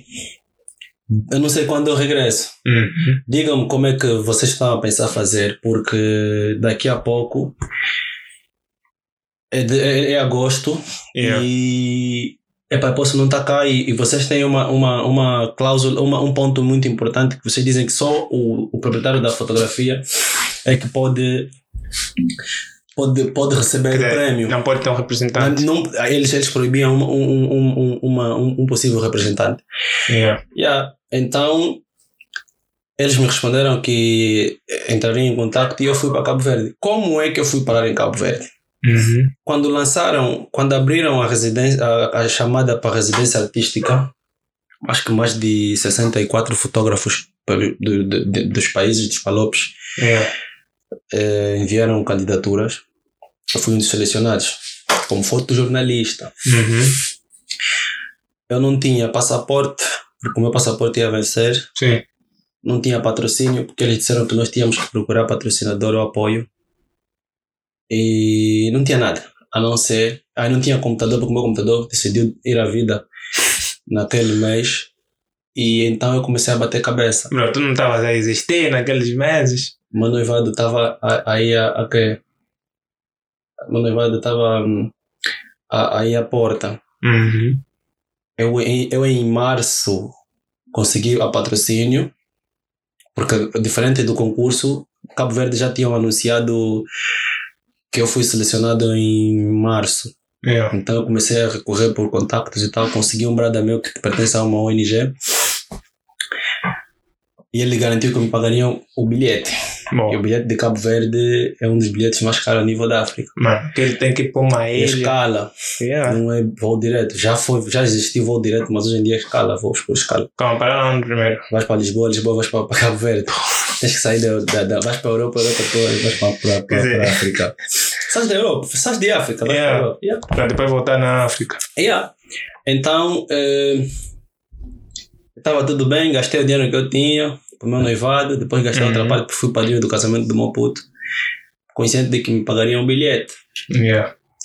A faltar duas, um, um, dez dias para a minha viagem de Cabo Verde, Patrocinador. me deixaram cair. Ele me disse assim: Não pensamos que o teu bilhete ia custar mais de um milhão de kwanzas. Custou mais de um milhão de kwanzas, bro. Não, mas pelo menos desse, desse só aquilo que ele achou, achava que custava. Era isso que eu disse. Sim. Mas é, peço desculpa, não vamos poder te apoiar. Eu disse a sério? Mano, em condições normais, se eu, se eu tivesse no, no teu lugar, eu diria assim, mas eu tenho isso. Sim, bro, foi, algo, foi o que eu pensei aqui. Acho que todo mundo deve nos ouvir também pensou Ah, mesmo. esqueci-me de um pormenor. Yeah. Eu me recordo, de, eu tenho bons amigos, graças a Deus. Se é uma Yeah. coisa que eu tenho de bom, Hum, são, Na são vida-. Yeah. tirando a minha família, são os meus amigos que também são a minha família. Uhum. Contactei os meus amigos até chegar no, no Agamoto. Yeah. O Agamoto me, me fez uma transferência de um valor que eu disse: Uau, eu nunca interagi com o Agamoto assim. Tipo, eu lido, eu, eu- eu, eu vou a meios, vou para meios que o Aga também faz parte, temos amigos em comum, Yeah. mas eu não tenho contato dele. Eu sigo no Insta, ele me segue no Insta, mas assim, tipo, contato, contato não tem. Sim. E ele me transferiu esse dinheiro, foi ele não é uma brada. Yeah. Ele fez por intermédio da, dos contatos que meus amigos fizeram. Também é fotógrafo, né? É, é fotografia. Yeah. E eu fiquei tipo, fogo. O meu brada me deixou na mão. Uhum. Eu tinha aquele dinheiro, mas aquele dinheiro não, ia, não, ia, não, não, chegaria porque eu tinha que tratar passaporte. Se o passaporte aqui, existe aquele esquema. Tu nunca vais conseguir o teu passaporte se tratar de forma normal aqui. Bem, não diria nunca, mas yeah, yeah, yeah. Se assim. não for por, questões financeiras, vai ser por questões de influências de, ou de contactos. Yeah, yeah. Fora isso, esquece. Eu para renovar o meu foi, foi mesmo contato. Então, Então-. Ou, ou, ou vai ser influência financeira ou vai ser influência. Tráfico de influência. Yeah, olha, yeah. yeah. Yeah, então, Pronto. eu como não conhecia. Acabo concordando com isso. Yeah. Então, para tratar o passaporte, eu precisei gastar. Gastei. Já não tinha dinheiro. Passou o casamento do meu puto em julho. Em julho. Agosto era o, o mês da viagem. Eu não Yeah. tinha nada. Mas eh, eu vi que tu depois fizeste uma publicação a respeito disso, né? Fiz e depois apaguei. Yeah. Eu não tinha nada. Daí comecei a pensar em como eu faria para conseguir viajar. Todos. Olha, Bruno Carlos entrou, tá agora assistir. Shout out aí pro Bruno Carlos. Yeah, esse é, esse é, o, a minha, essa é minha criança, um bailarino. Ui, como é que é? Todos, Yeah. Todos os amigos que eu contactei, até sei que podiam me ajudar, Uhum. mas eu estava a contactar tarde. ok. De tanto que me recordo de ter uma reunião às 23 com o pessoal do, de um banco, Uhum. da área, da área de marketing. E eles me disseram, pá, mano, está muito em cima do, do, do time. Yeah. Fogo. Mas eu, eu já me vi em Não, mas esses contatos, esses contatos, ele, ele eh, haveriam de, de te patrocinar e te financiar. O bilhete. Eu só estava atrás do bilhete. Não, mas aquilo teria, teria algum reembolso para eles depois? Daí é que eu, eu tenho um outro grande amigo que, É. é, que eu conheci por meio do Facebook, que é um grande amigo mesmo, o Emerson. O Uhum. Emerson Sapalos. O Emerson ajudou-me a, a, a- organizar um documento em que naquele documento eu, eu ap- apresentava a possibilidade de negociar as minhas, os meus quadros, as minhas fotografias, ou eu estava disponível ou disposto a pagar serviço por a pagar com serviço do tipo Yeah. eh, eu tenho uma empresa de fotografia ou eu sou fotógrafo Se vamos financiar o bilhete, eu vou fazer a Fina- cobertura yeah. do vosso evento. Do vamos evento assinar um vosso. contrato Yeah. e durante X tempo eu vou pagar trabalhando Yeah. Eu Yeah. estava disposto a, a fazer isso Uhum. Então, eh, foi isso que eu fiz. Fui girando, girando, girando, girando. Eu girei, eu fui para o Ministério, fui para. Eu fui. Escrevi até para o Vice-Presidente da República na altura, o Bonito de. Souza. Fui para a Embaixada de Cabo Verde, fui para. para, para a- a- ali no, no, no, no. ao lado da Embaixada Portuguesa. No. Embaixada da França? Diga? Embaixada da França? Não, não, embaixada. Não, no, no- é na embaixada mesmo, ali no, no, onde tem aquela coisa de arte, no, no, no, no não sei o que, de Camões. Ah, CCBA. Tem ali um centro, de, um- uma área de exposição em que, não, que volta e meia tem. tem, tem, no tem- tem- Camões mesmo. É no Camões, No yeah, Camões, obrigado. É para conversar com as pessoas e. Nothing. Naquele momento recebi uma ligação. Atenção, não tinha passaporte. Yeah. Mas eu estava a lutar para o bilhete. E eu estava sempre a fazer reserva. Faz, fazia uma reserva, expirava, fazia outra. e uma Yeah. coisa que me deixava muito chateado: o bilhete Ah. subia a cada dia. Sim. Na altura que eu consultei, quando pedi o primeiro apoio, o bilhete custava 400 e tal mil kwanzas. Mas naquela altura estava 2 milhões e 300. Sim, porque 1 você, milhão e 300 você, mil. você estaria a comprar um bilhete para amanhã. Para amanhã, Sim, isso, isso. obviamente ficaria bem Yeah. mais caro. Quando eu recebi uma ligação do José Carlos, da empresa de José Carlos, que é o Acelera Angola, José Carlos, o Acelera tem uma boa ligação Mano, tem comigo. vai ter como, mano. Não, epa, até aí não sei. Eu não falar sobre isso? Porque eu não tenho essa. essa, essa, essa Quem está nos ouvindo sabe, toda hora tem de Mas eu falo quanto ao lado de ser uma das poucas empresas em Angola que apoia projetos Uhum. e quer ver realmente Angola acelerada. Yeah. Acredita? Quer dizer, não é só nome, né? Não é seu nome. Yeah. Eu conheço o, o, o, o CEO e ele é uma pessoa muito, muito, muito, muito, muito, muito porreira. Ele é investidor anjo, investidor anjo, tem aquele- dinheiro. Não, aquele camarada eu respeito muito. E, e foi a pessoa que quando eu falei com ele eu disse pá mano JC chama ele JC JC as coisas estão assim estão assim. Mas se calhar não, não ia querer que eu lhe mencionasse mas eu preciso mesmo falar sobre isso. Eu disse olha mano eu viajo na eu, eu suposto viajar na próxima nessa semana mas eu não tenho dinheiro É, tiveste que ser franco com não ele. né? falei que não tinha passaporte porque eu sei que ninguém que não ia aceitar arriscar do jeito que eu estava a arriscar Sim, te dá dentro do bilhete sem ter eu falei eu, passaporte. yeah. só me falta o bilhete Mas para foi uma, passagem foi uma jogada inteligente. Só me falta o bilhete de passagem. E arriscada, é. Eu disse, Jerônimo, mas eu acho que a resposta dele naquele momento não foi pela negociação, foi por, por, por me conhecer. Uhum. Ele disse, Jerônimo, vamos apoiar. Boa. Fiquei bem feliz. Yeah. Quando eu mandei o. Calma, tiveste que explicar o projeto todo? Fiz uma apresentação, um resumo, porque Ah. ele- eles na altura tinham um projeto que de alguma forma iria, iria agregar valores também para a empresa e que tinha a possibilidade de Yeah. negociar negociar eh, e eu depois ia fazer trabalhos porque eu, eu trabalhei com eles Uhum. durante muito tempo prestei serviço para eles durante muito tempo a nós a empresa então tive a, a, a, o feedback a luz verde eu liguei para a minha dama Yeah. Bem feliz, bem feliz, bem feliz, bem feliz. Eles me deram dinheiro, me transferiram na altura os valores, mas não me transferiram todo o dinheiro. Eles disseram quanto é que você já tem. O dinheiro que o Adam me tinha dado, Uhum. peguei e juntei, me deram quase um milhão e eu juntei, tá. Yeah. Agora a luta era o passaporte. Outra luta. Novamente os meus amigos me safaram. Mas foram os piores dias da minha vida como fotógrafo, como Jerônimo, tirando as- os dias de, de, de felicidade. Uhum. Yeah. Epá, a minha camba, há uma, amiga- há uma amiga minha, a Nara, ela disse, Gé, você tem que bazar. Eu disse, mas é para a situação essa, já, já, já dei a entrada do passaporte, já fiz todos os movimentos, não está aqui, está gato. Mesmo com aqueles caminhos todos, gato. Ela disse, não, dá o teu passaporte. E aí daí ela foi lá fazer as, as, as pambalas dela e tal, girou, girou, girou. Ficávamos, para teres noção, ela ficava... Onde é que imprime passaportes? Na ilha.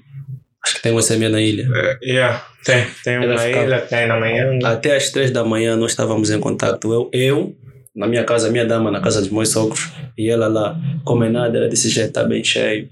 O Três da manhã, bro? Yeah.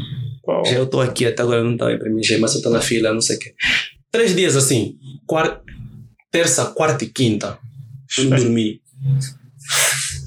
Não dormi porque eu não conseguia dormir. E quem, quem, quem que te ajudava a manter os pés no lugar? Tua dama? E a minha dama é, Né? minha dama é uma dama, é? Olha, eu gosto da maneira que tu falas dela. É, a minha, É, gosto da maneira que tu falas é, a dela. minha dama é... Gosto. Tem, um, tem uma passagem bíblica, Cânticos 2.2, Uhum. que diz assim, A jovem da minha mocidade, essa aqui. como o lírio entre os espinhos, É. assim é a minha donzela, a minha, a- o meu lírio, como o lírio entre os espinhos, assim é a minha amada entre as donzelas. Yeah. Uma passagem que diz mais ou menos assim. Então, é, para mim, a minha dama é, tipo, é exatamente isso. Uhum. Assim como um lírio é tão bonito entre os espinhos, é, o que, é do jeito que eu vejo a minha dama. Bom. E aí, então ela, ela ligava mais, nada, ela também não dormia. Quando eu nem sequer conseguia chorar, ela chorava.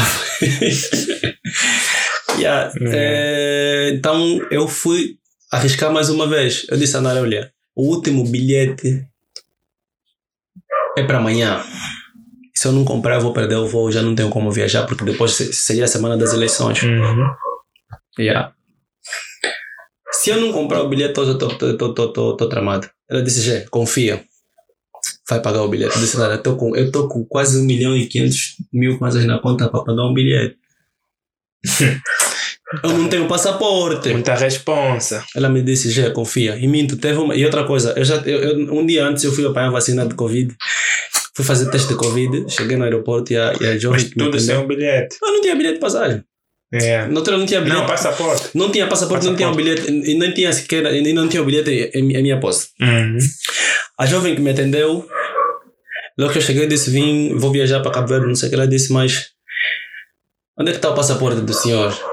Para poder tirar os dados. Eu disse: Não tenho passaporte. Eu disse: Como assim o senhor está viajando e não tem passaporte? Eu disse: Passaporte vai chegar. O senhor vai viajar daqui a dias? Eu disse: Ah, mas vai chegar. O senhor não tem medo? Eu disse: Não, e para ter noção, eu comprei um bilhete. Já comprei um bilhete, mas eu não tenho passaporte. yeah. Ela disse: Uau, por que, que tu fazes isso? Eu disse: Não, eu acredito em Deus e no universo. Sério, bro? Diz- Tu disse isso nela? Yeah. Na senhora? Yeah. Ela disse: Eu acredito, eu acredito e vai dar tudo certo. Que- Ela disse: Não, você é muito louco. Eu disse: Não, não é sobre loucura, é sobre crença. Eu Não, mas eu diria o mesmo. Eu diria que é muito louco Eu disse crença. isso. Eu estava convicto que eu basaria para Cabo Verde. Todo o pessoal já estava em Cabo Verde. E tinha um grupo, um grupo da organização que o pessoal Yeah. mandava as selfies, é, chegamos, não sei o quê. Só faltava o Jerônimo. Ele estava aumentando a E eu, ansiedade. e eu tipo, até não. lá, bro. É, A minha preocupação era a organização do, lá, lá em Cabo Verde. Eu tinha que sempre manter, um, manter, um- manter contato para lhes fazer perceber que eu estava a fazer de tudo para bazar. Uhum. Daí fui, fui pagar o. Era um, o, o bilhete, o, a reserva ia, ia expirar às, 20, às, 20, às 19 horas e 3 minutos. Yeah. Desculpa. E eu estava no multicaixa às 19 horas. Liguei para minha cama: olha, estou a pagar. Uhum. Ela disse: já confia. A vez seria. Aquilo, aquilo foi. Paguei numa quim, numa sexta. A vez seria no dia seguinte. Não tinha passaporte. Paguei. Mandei eu comprovar a imagem A para viagem seria pro dia seguinte. Foi numa sexta-feira que eu paguei, a vez seria para o sábado. Ok. Dia Tava sem 20 de dezembro. 20 Tava sem- de agosto. Estava sem passaporte até no dia 20, 19, né? 19, estava Yeah, sem dia passaporte. 19 de agosto eu não tinha passaporte. Yeah. Vamos, lá, vamos lá entender como é que, como é que aconteceu o feitiço. Não então. dormi naquela noite porque estava a me pesar mais ainda. Porque agora já tinha na minha cabeça um valor que eu gastei, que eu Hum. podia perder o bilhete. E daquela noite para outra, não tive um aval da minha cama o dia todo. Era só me disse: "Che, prepara a tua mala, porque o passaporte vai sair. Yeah. Fiz a minha mala, minha dama foi para casa. Não, não fui eu que fiz, minto. Minha dama foi para minha casa, começou a fazer a minha mala, preparei o meu material Uhum. e ela mandou um, mandou chamar, ela encaminhou um jovem do, da, da, da- do- de uma dessas empresas de táxi para não estar aqui Yeah. a fazer publicidade. E ele me pegou em casa, estava com a minha senhora e, o- e o meu irmão, porque o meu irmão tinha ir para depois voltar com a minha dama e deixar ela em casa. yeah. E foi no dia que estava a chegar a Luanda o corpo do antigo presidente. Uou! Confusão, confusão. yeah. Privaram Engarrafamento. aeroporto, privaram, não tinha, tinha horário que depois ninguém podia mais entrar. Yeah. Engarrafamento. É hoje, eram 18 horas e tal, quase 19. Uma voltava para as 21.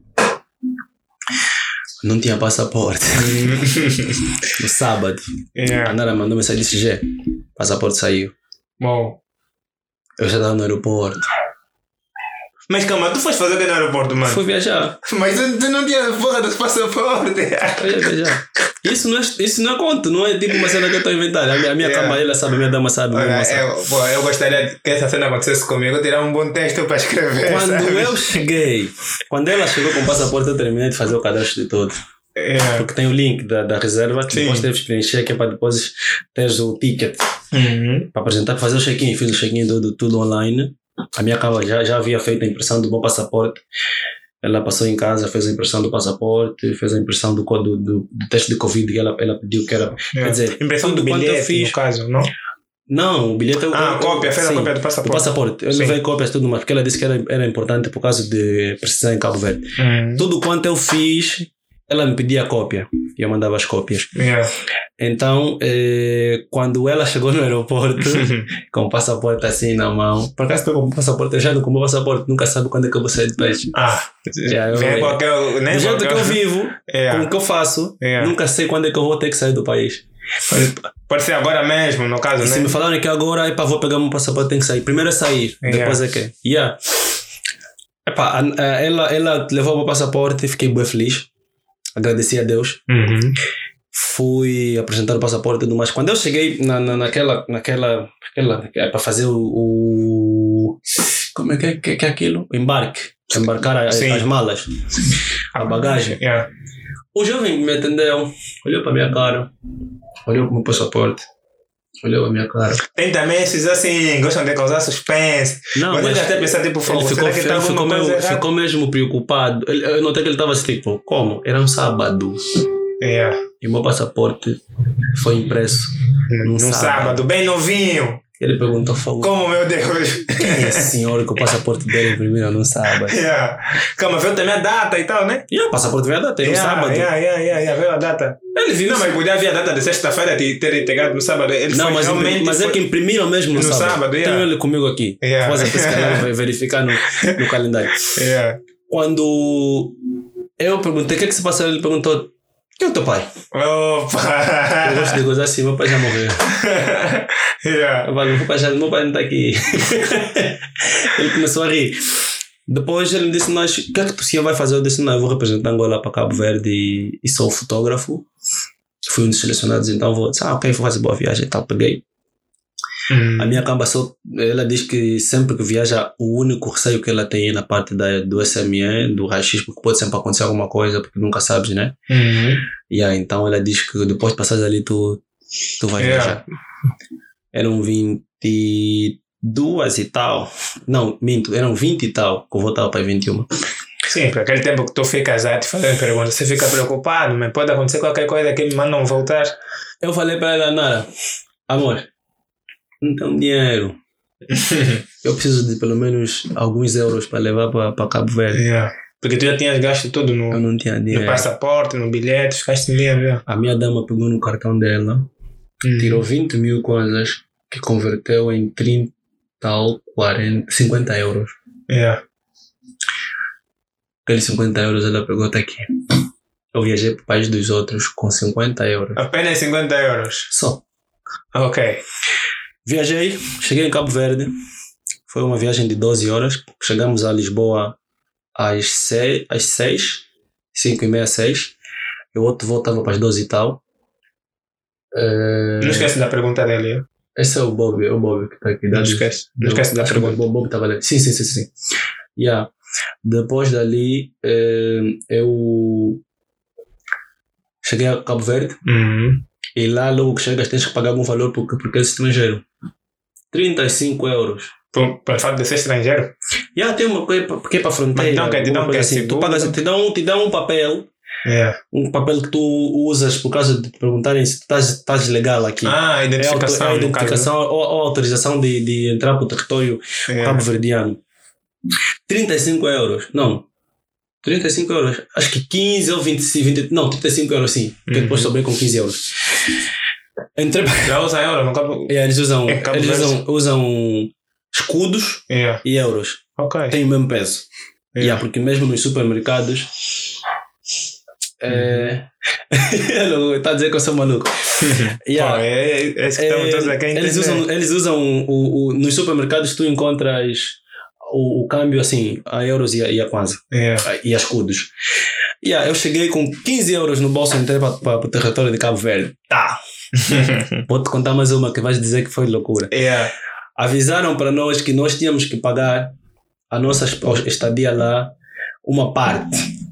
E porque a organização do evento só podia custear outra parte. Yeah. Eu não tinha nada. Mas o que você vai fazer aí, bro? Quando eu cheguei a Cabo Verde, me atribuíram uma bolsa. Uma que eu, eu, eu, ah, depois me atribuíram uma bolsa de 350, 350 euros. Aquilo me deixava mais, mais folgado. Entre aspas, porque eu sabia que havia, ficaríamos um mês aproximadamente. Yeah. E eu não tinha o que comer. Não, 300 euros por mês é pouco. Bem pouco. E também tinha a Yeah. questão do projeto que nós tínhamos que fazer. Porque em Cabo Verde não fomos, nós fomos estudar, Uhum. desenvolver um tema, Yeah. apresentar um projeto e depois a, a exposição. Ok.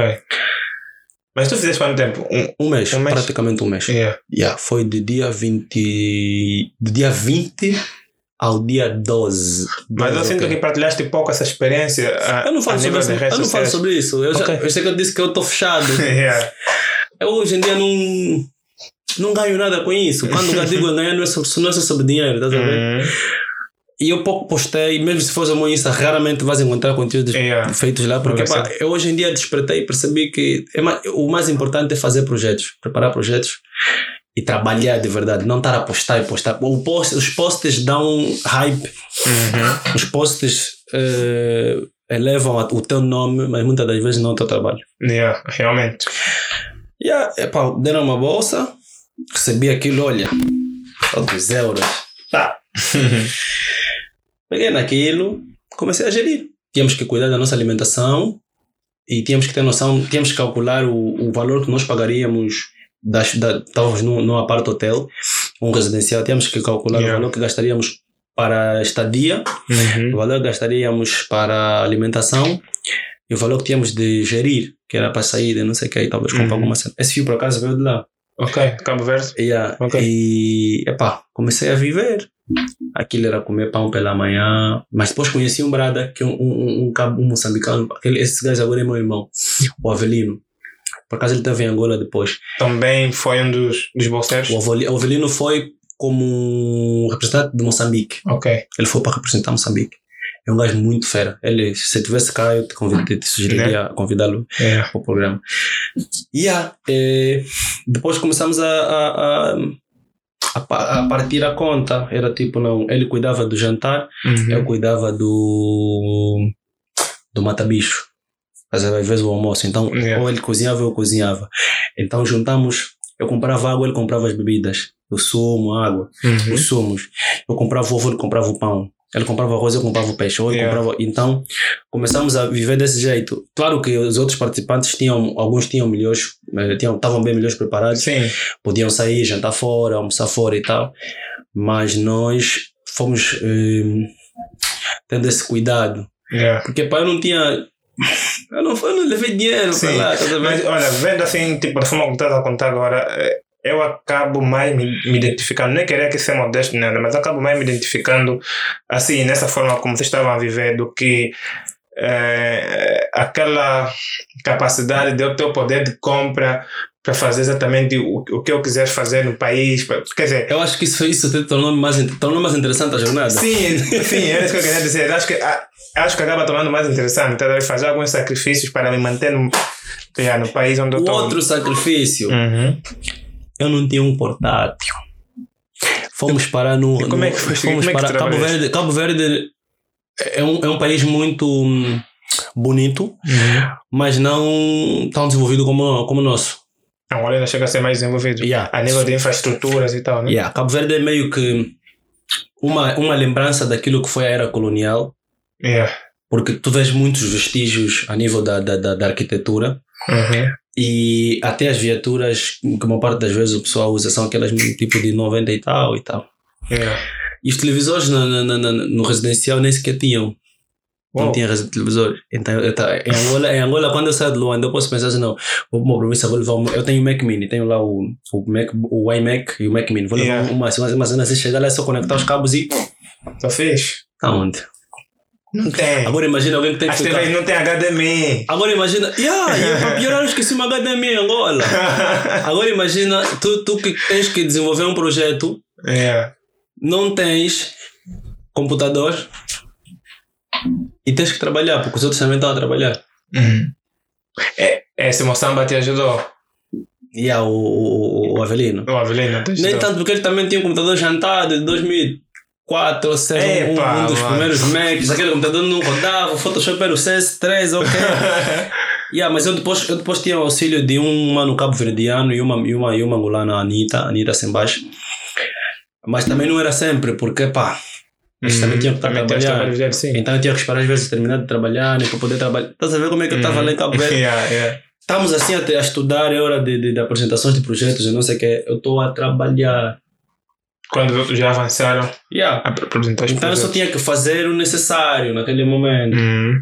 Daí eu saía para fotografar, regressava para editar o seu necessário, porque eu tinha que desenvolver um tema. Tanto que lá tive a ideia de criar um tema que depois no off eu te falo porque isso está tá, tá, em- tá, tá no ar. Yeah.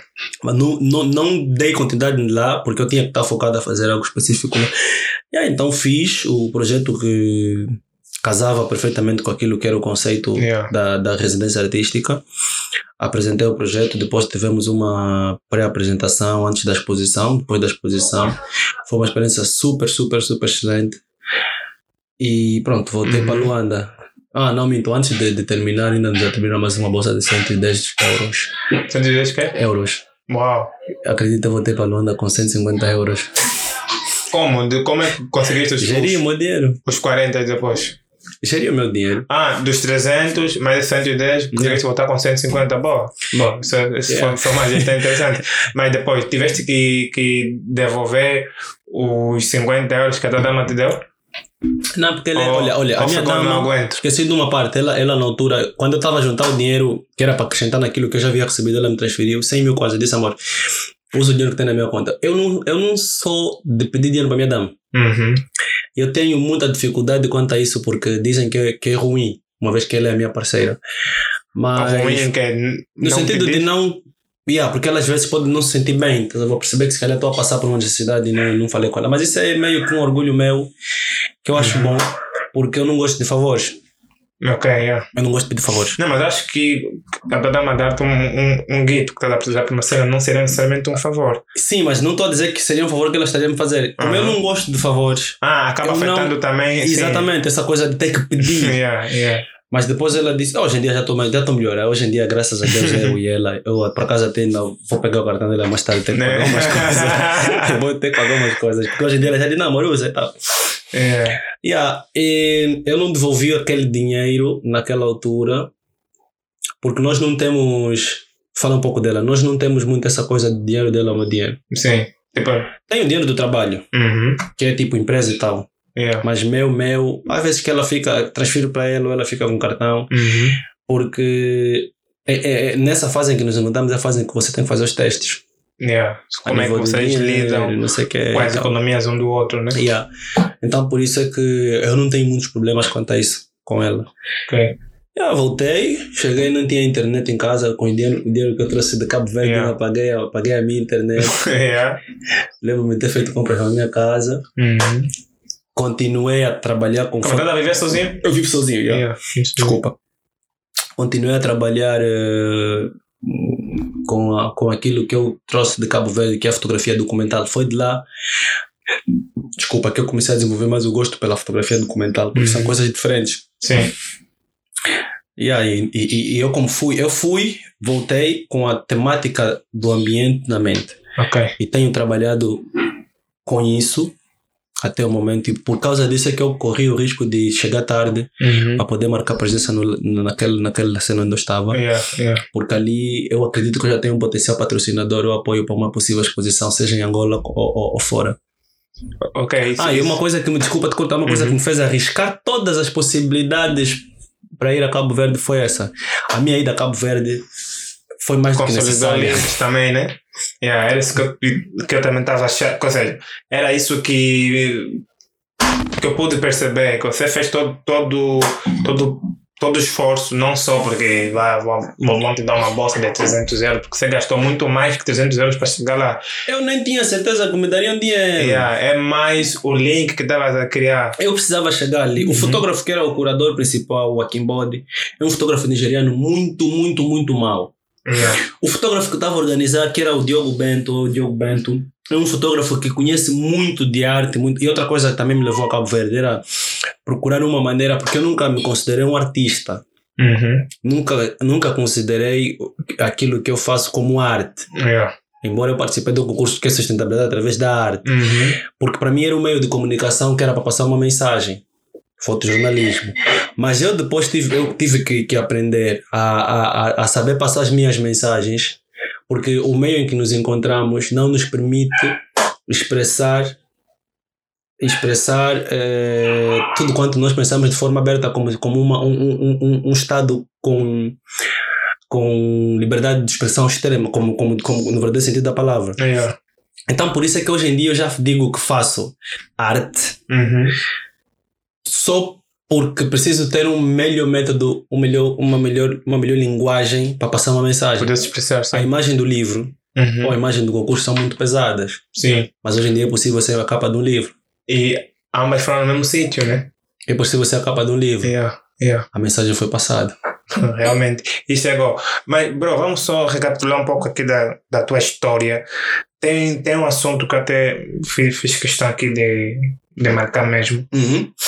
Yeah, uh, eu não sei bem que ano, mas acho que foi 2018. Tu, havias perdido um amigo muito próximo. Yeah, então eu gostava de, de, de tocar nesse ponto. Olha, É, foi é- 2000, Uhum, eu trabalhava convosco, foi né? 2021. 21. Yeah. Não foi antes da Covid isso? Não. Não, foi depois. Depois da Covid. Ou seja, durante a Covid. Não, foi depois. Ok. Foi 2021. Aí, ó. Sim, 2021 ainda é durante a Covid. Epa, yeah. Foi em, jane... É. em fevereiro de 2021. 22 fez um ano, 23 fez agora dois anos já. Uhum. Eu nem gosto de falar sobre esse nome, mas pronto. Yeah, porque eu pergunto isso porque eu vi que eh, vocês eram muito próximos. Cresceu comigo. Ok, então não era só uma questão de trabalho aí. Yeah. Cada Ok. vez era, era mesmo uma sangue. Yeah. Olha, nós. ehm, eu cresci, como eu te disse, eu cresci no gueto. Uhum. Sempre tive a preocupação de puxar meus amigos. Yeah. E dos meus amigos sempre teve, ou Uhum. haviam aqueles mais distraídos e aqueles mais concentrados. Yeah. E esse gajo era hum, um dos gajos que eu digo que ele, aquele gajo chegaria, mu- chegaria longe. Uhum. Era o tipo de revolucionário como eu, só que ele era mais, mais, mais frontal e eu sempre fui mais cauteloso. Era o tipo de ativista que também não se identificava com causas que prejudicassem a- o, o próximo. Yeah. E eu, quando convidei ele a fazer parte da minha empresa, Da retina, nesse caso, da né? Retina, Yeah. era para ser assistente, mas eu projetava aquele gajo no longo prazo para ser o, o responsável pelos assistentes. Quer dizer, a pessoa que treinaria os assistentes, que era Uhum. para ter um cargo diferente e depois ascender para, para, outra, para outras áreas. E estava tudo aí muito bem, tínhamos muitos bons planos a nível pessoal também, porque eu criava ideias com ele que era de pá, esse dinheiro vamos trabalhar assim, Uhum. ele, ele tinha que se formar. E um ano antes dele morrer, eh, não sei se tu conheces a Unilab, que é uma universidade do do Brasil? Brasil. Sim. Eu conheço uma amiga que deve estar a assistir até. Ela falou, ela foi pela Unilab e estava super atenta quando lançaram uma, uma nova chamada. O Cel- Celp Braz e tal, essas coisas. E, nós, eu tenho, eu tenho um núcleo de amigos lá do Golf 2, que são os, eu até postei há dias, os os de sempre, postei Uhum. há dias. O Caos, o Dave, Elias, e havia o Missong, o Maputo, que é o Januário, e um, e um outro amigo que é o Norberto. Não é bem, não somos muito próximos, mas crescemos juntos lá também. Então eu, eu, eu, chamei todos na minha casa, fizemos o cadastramento de todos e o Missong passou. Unilab? Sim. Ok. E o Missong passou. Uhum. Não, tá me ligando. E o Missong passou. O Missong foi o único que foi, que foi aprovado. Uhum. E ele, pô, até hoje eu fico bem fodido com aquele gajo, ele já morreu, mas já. Ele só precisava pedir ajuda para conseguir, para conseguir viajar. Ele, tinha, ele não tinha passaporte, tinha passaporte, mas não tinha o bilhete. Ele só precisava do bilhete de ida. Na semana que ele morreu, Uhum. porque, eu, eu nem nunca falei sobre isso também, mas foi por causa da morte dele que eu deixei de fazer casamentos. Sério? Já não fiquei lá Sim, porque fazendo. vocês faziam juntos, né? Faziam, ele era Ele era, ele, era, ele era o que não precisava falar muito. Yeah, né? Ele fazia. Eu dizia para ele, porra, Gabriel. Faz, um- põe uma backlight, uma luz de recorte. Uma, põe uma luz de recorte, uma luz frontal. Ele já sabia. O Ikera 70 200 já sabia. Quer dizer, ele. Eu não precisava me matar tanto quando eu tivesse que fotografar com ele. Yeah. Porque era um brother que. pô, nós viemos do gueto, às vezes nós estamos assim a voltar para a banda com as nossas pastas, a, a, a projetar a vida, porque pá, o Uhum. pai dele tá, os pais dele também são daqueles que vieram da luta e que conseguiram formar. E ele estava a se formar, estava a fazer ciência da informação no, Yeah. no, no Quilama, pela Agostinho Neto. E sede. E a Yeah. ciência da comunicação, da informação. E pouco gastava no último ano. Eu estava bem feliz, era um dos poucos meus amigos que conseguia seguir a minha pedalada Uhum. lá, do, lá da banda. Estavam no mesmo movie, vocês dos que cresceram comigo. Ele era um dos que Uhum. Conseguia seguir a minha pedalada. E nós tínhamos sonhos, estás a ver? A gente Yeah. sonhava. E estava tudo a correr bem até o dia que. Tá bom. Até o dia que ele foi para minha casa, precisava de fazer um recurso. E. Ah, fixaste aqui um comentário sem querer. Calma aí. Deixa eu marcar, o comentário. Yeah. Ele ficava sem. eh, Ele foi para minha casa disse: para preciso de dinheiro para fazer dois recursos. Ele chamou a atenção. Eu disse: porra, mano. Tu tens o mamo do Unilab aí para bazar. Não, na, na altura até já havia passado. Aham. Ele, fala, ele chamou a atenção porque ele estava metido em concertos niggas que não. que não ajudam, estás a ver? Yeah. Peraí. Que não. que não. não motivam. Uhum. Tipos de manos que, pá, estresse com muita facilidade. Ele dizia, mano, você tem que lembrar que você veio de baixo, teus pais não têm dinheiro, mano. Yeah. você não tem condições. Que se amanhã te prenderem, te prenderem por aí, você não vai conseguir sair. Quer dizer, esse é o knowledge que você tem a preocupação de estar sempre ali A passar, minha né? preocupação sempre foi fazer com que os meus amigos seguissem a minha pedalada, não na mesma direção que eu, Sim, sim. mas que percebessem que viver não é só ficar no gueto. Yeah. Que viver não era só ficar na banda, tipo, de segunda a segunda, jogando anti-hits e tal. Não sou contra essa cena, mas tens que ter uma direção. Hum. A ver? Tens que saber por que, que você está a fazer isso. Yeah, então, depois de. Ele foi para minha casa, eu tava, Yeah. ele chamou muita atenção, ele me disse para prometer, eu disse, não, mano, essa, essa, depois dessa prova, eu vou, vou tirar, e vou fechar já a universidade, estou aí, tô aí, quer dizer, ele, ele terminaria, Yeah. terminaria a universidade e depois e- eu começaria a trabalhar, porque ele havia recebido um e-mail que era para começar a trabalhar, fiquei bem feliz. Uhum. Peguei, peguei 10, mil- do- 11 mil kwanzas, dei para ele, que era mil kwanzas para transporte e, dois, e 10 mil kwanzas para Os dois recursos. os dois caso. recursos. Yeah. E eu preparei um, um almoço. Na altura eu me recordo de ter preparado bife com arroz, salada de abacate. Qual tu que cozinhaste? Tu Yeah. cozinhas fixe? A, pá, Sério? a minha mãe, graças a Deus, me, me Yeah. ensinou essa parte. Ok. A, então, ele quando sentou a comer, porra, eu não sabia que aquele gajo estava a se despedir de mim. Pô. Ele começou a elogiar a comida, disse fogo, mano, pô, a comida tá muito boa. Tá muito Uhum. boa, tá muito boa, não sei o quê. Eu disse, pá, mano, sempre que quiser, que, que eu tô aqui, aqui tá tudo bem, eu morava no Rocha. Yeah. Ele disse, pô, me passa a receita. Ficava me sempre fa- sozinho mesmo. Yeah, sempre sozinho. Me passa a receita, não sei o que. Eu disse, pai, tranquilo. Foi numa segunda ou terça-feira. A missão morreu numa sexta. Quando ele saiu da minha casa, para voltei a trabalhar. Como nós não tínhamos evento na sexta-feira, ele ficou lá, não foi pro guetão. E. Foi pro gueto e. Pum, passou uns dias, eu como não vou muito na minha mãe, porra, ligaram eu estava a conversar com a minha dama, ligaram eram 22 horas, porra. E eram 22 horas. E um, quem me ligou foi meu irmão disse: Como é? Já te falaram o que aconteceu com o Missanga? Eu disse: O quê? Pensei que ele se pôs em alguma confusão e foi parar na cadeia. É. Disseram: Porra, o Missanga foi atropelado. Porra, como assim foi atropelado? Ah, ah, e tá aqui pendurado nos arames. Disse: Porra, como é que ele tá? Partiu o quê? Disseram: Não, perdemos a missão. Eu disse: Porra. Vinte e poucos anos, né? É ali dia 25 ou 26. Porra, Mais fiquei. Era tão mais velho, ele? Não, Não? não. Como é que estás com Na altura- 30? Na altura, não. Estás com 30? ele tinha, vi- por isso é que eu disse 25 ou 26. Na altura, ele. Me di- dizem, dizem o people do bairro que toda a gente do bairro lhe viu naquela semana. Todos viram o Missong naquela semana. Tipo, eu tive com ele ontem. Tipo, É como se tivesse a se despedir das pessoas. assistido. Yeah. Porque era um gajo que. Era um gajo que não tinha eh, pânico com ninguém. Uhum. Porra, a morte do meu brother me fatigou mesmo, bué. Bué, bué. Tipo, eu deixei de fotografar casamento. Eu não, eu não me vejo a fazer casamentos. É. É, Dá, para ver, dá para ver como. Porque eu olho pros, eu olho, eu olho pros vídeos que ele aparece. E fogo. Nós vimos, uma, um dos últimos, uma das últimas experiências que nós tivemos foi quando nós fomos para para Benguela. Yeah. Pô, nós tínhamos bué planos, nós realizamos bué de cenas e pô, você fica a ver fogo, tudo acabou assim.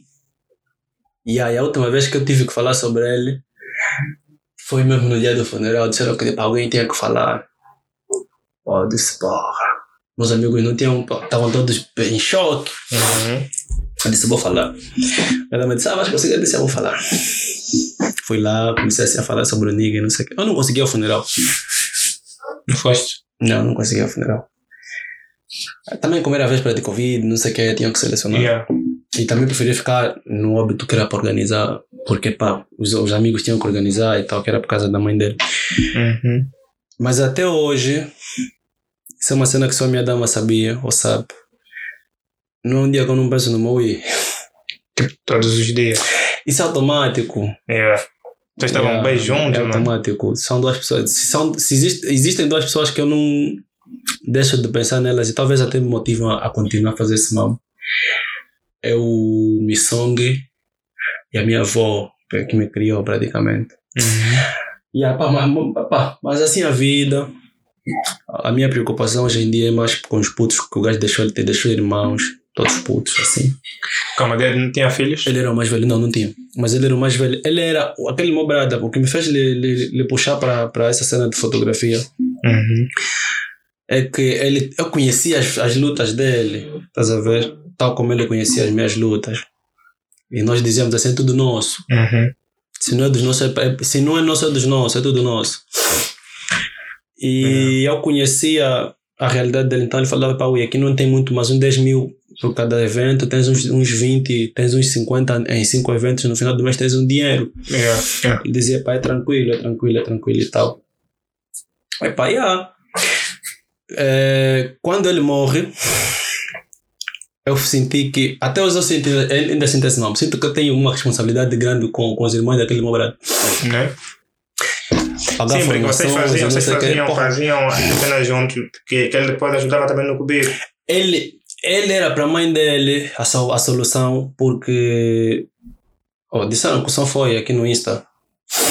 De novo. De novo, ah, eu acho que é porque me ligaram. Acho que é porque ligaram, estavam a ligar para mim. Confirmem só se, se já tem yeah? Depois, por favor, quem estiver aí a acompanhar. O people está atento. acho Yeah, yeah, yeah, estou a ver, estou a ver. Yeah. Yeah, eu acho que. Mas, Olha, não esquece da pergunta que deixaram aí. Não, não, eu vou até fixar, espera. aqui Não, também tem, tem uma outra pergunta também aqui. Consigo localizar. Eu acho que, yeah, e por causa disso é que eu não, não consigo. Não consigo, epá, não sei. E não, não, não tenho mesmo prazer hoje em dia em, em fotografar um casamento, porque pá. Eu sinto que nesse aspecto um gajo ainda está em luto. Yeah. Yeah. Olha, Eu tive aqui um convidado, teve uma história também complicada. Ele contou, eu não vou te falar aqui o que é que ele contou, vai lá ouvir o podcast com ele. Essa cena de, do luto, tipo, nós podemos enterrar e tal, não sei o que, vamos viver a nossa vida. Mas o luto é um mambo que transcende o tempo todo. Olha, Um luto pode te levar 20 anos, 50 anos. olha, minha avó morreu há mais de 12, de 10 anos. É. mas eu ainda vivo em luto. Sabes o que é que o luto. Sabes que a- essa coisa do luto tem a ver com como a pessoa significou para ti Yeah. e como essa pessoa faz falta para ti. Tipo, E tu, como a tua vida Uhum. passa a ser diferente depois dessa pessoa deixar de existir. Vê, tu não vais provavelmente superar, essa não se supera. Não tem superação para. Para passar o luto, tu tens que primeiro atingir a loucura. Sabes? Se você não ficar louco, você não vai, não vai passar o luto, bro. E sabes, vou-te confessar que eu também não gostaria de, de Passar o luto. deixar de sentir isso. É, Não vai, se você não ficar louco, não vais, não vais passar o luto. Quando passei, passamos o primeiro ano novo sem uma brada, aquele meu me ligava logo, que, tipo, aquele gajo era, Vai presente na tua life. era o tipo de brada. Presente na life um do outro. Era o tipo de brada que eu ligava assim agora, pá, bro, ah, vai só na casa da minha dama, preciso pegar a minha chave, ou preciso levar essa cena, ele só falava, tá fixe. Quer dizer, um amigo muito prestativo e muito real. Yeah. Mas é pá, yeah. sei lá, vi. É a vida. Bro, no meio de, de, de, desses todos os anos que tu vens como fotógrafo, tu conheceste boa de gente, mas me diz uma cena, tu, tu e o Melo, co- como é que se conheceram? O Bob, ele é o Bob, ele chama de Bob, por causa da raça. Ele também comentou, comentou que uma cena, ele, ele chama de uma Mega Man. Mega Man, yeah, yeah, yeah, Ele yeah. fala, por causa dessa cena de ter com muita visão, tá sabendo? Ok, ele diz yeah. que eu sou o Mega Man. yeah. Eu conheci o Bob ah, em 2017 ou 2018. Uhum. Ele- já ouvia, já, já nos víamos nas redes sociais, yeah. mas eu conheci pessoalmente no VSO do Palanca. O VSO é uma organização que volta e meia sai para fazer fotografia nas Uhum. periferias, no gueto. E de lá fomos interagindo. E eu sou uma pessoa que eu gosto de dar oportunidade às pessoas, mas nem para toda a gente. Yeah. Eu sou uma pessoa muito seletiva.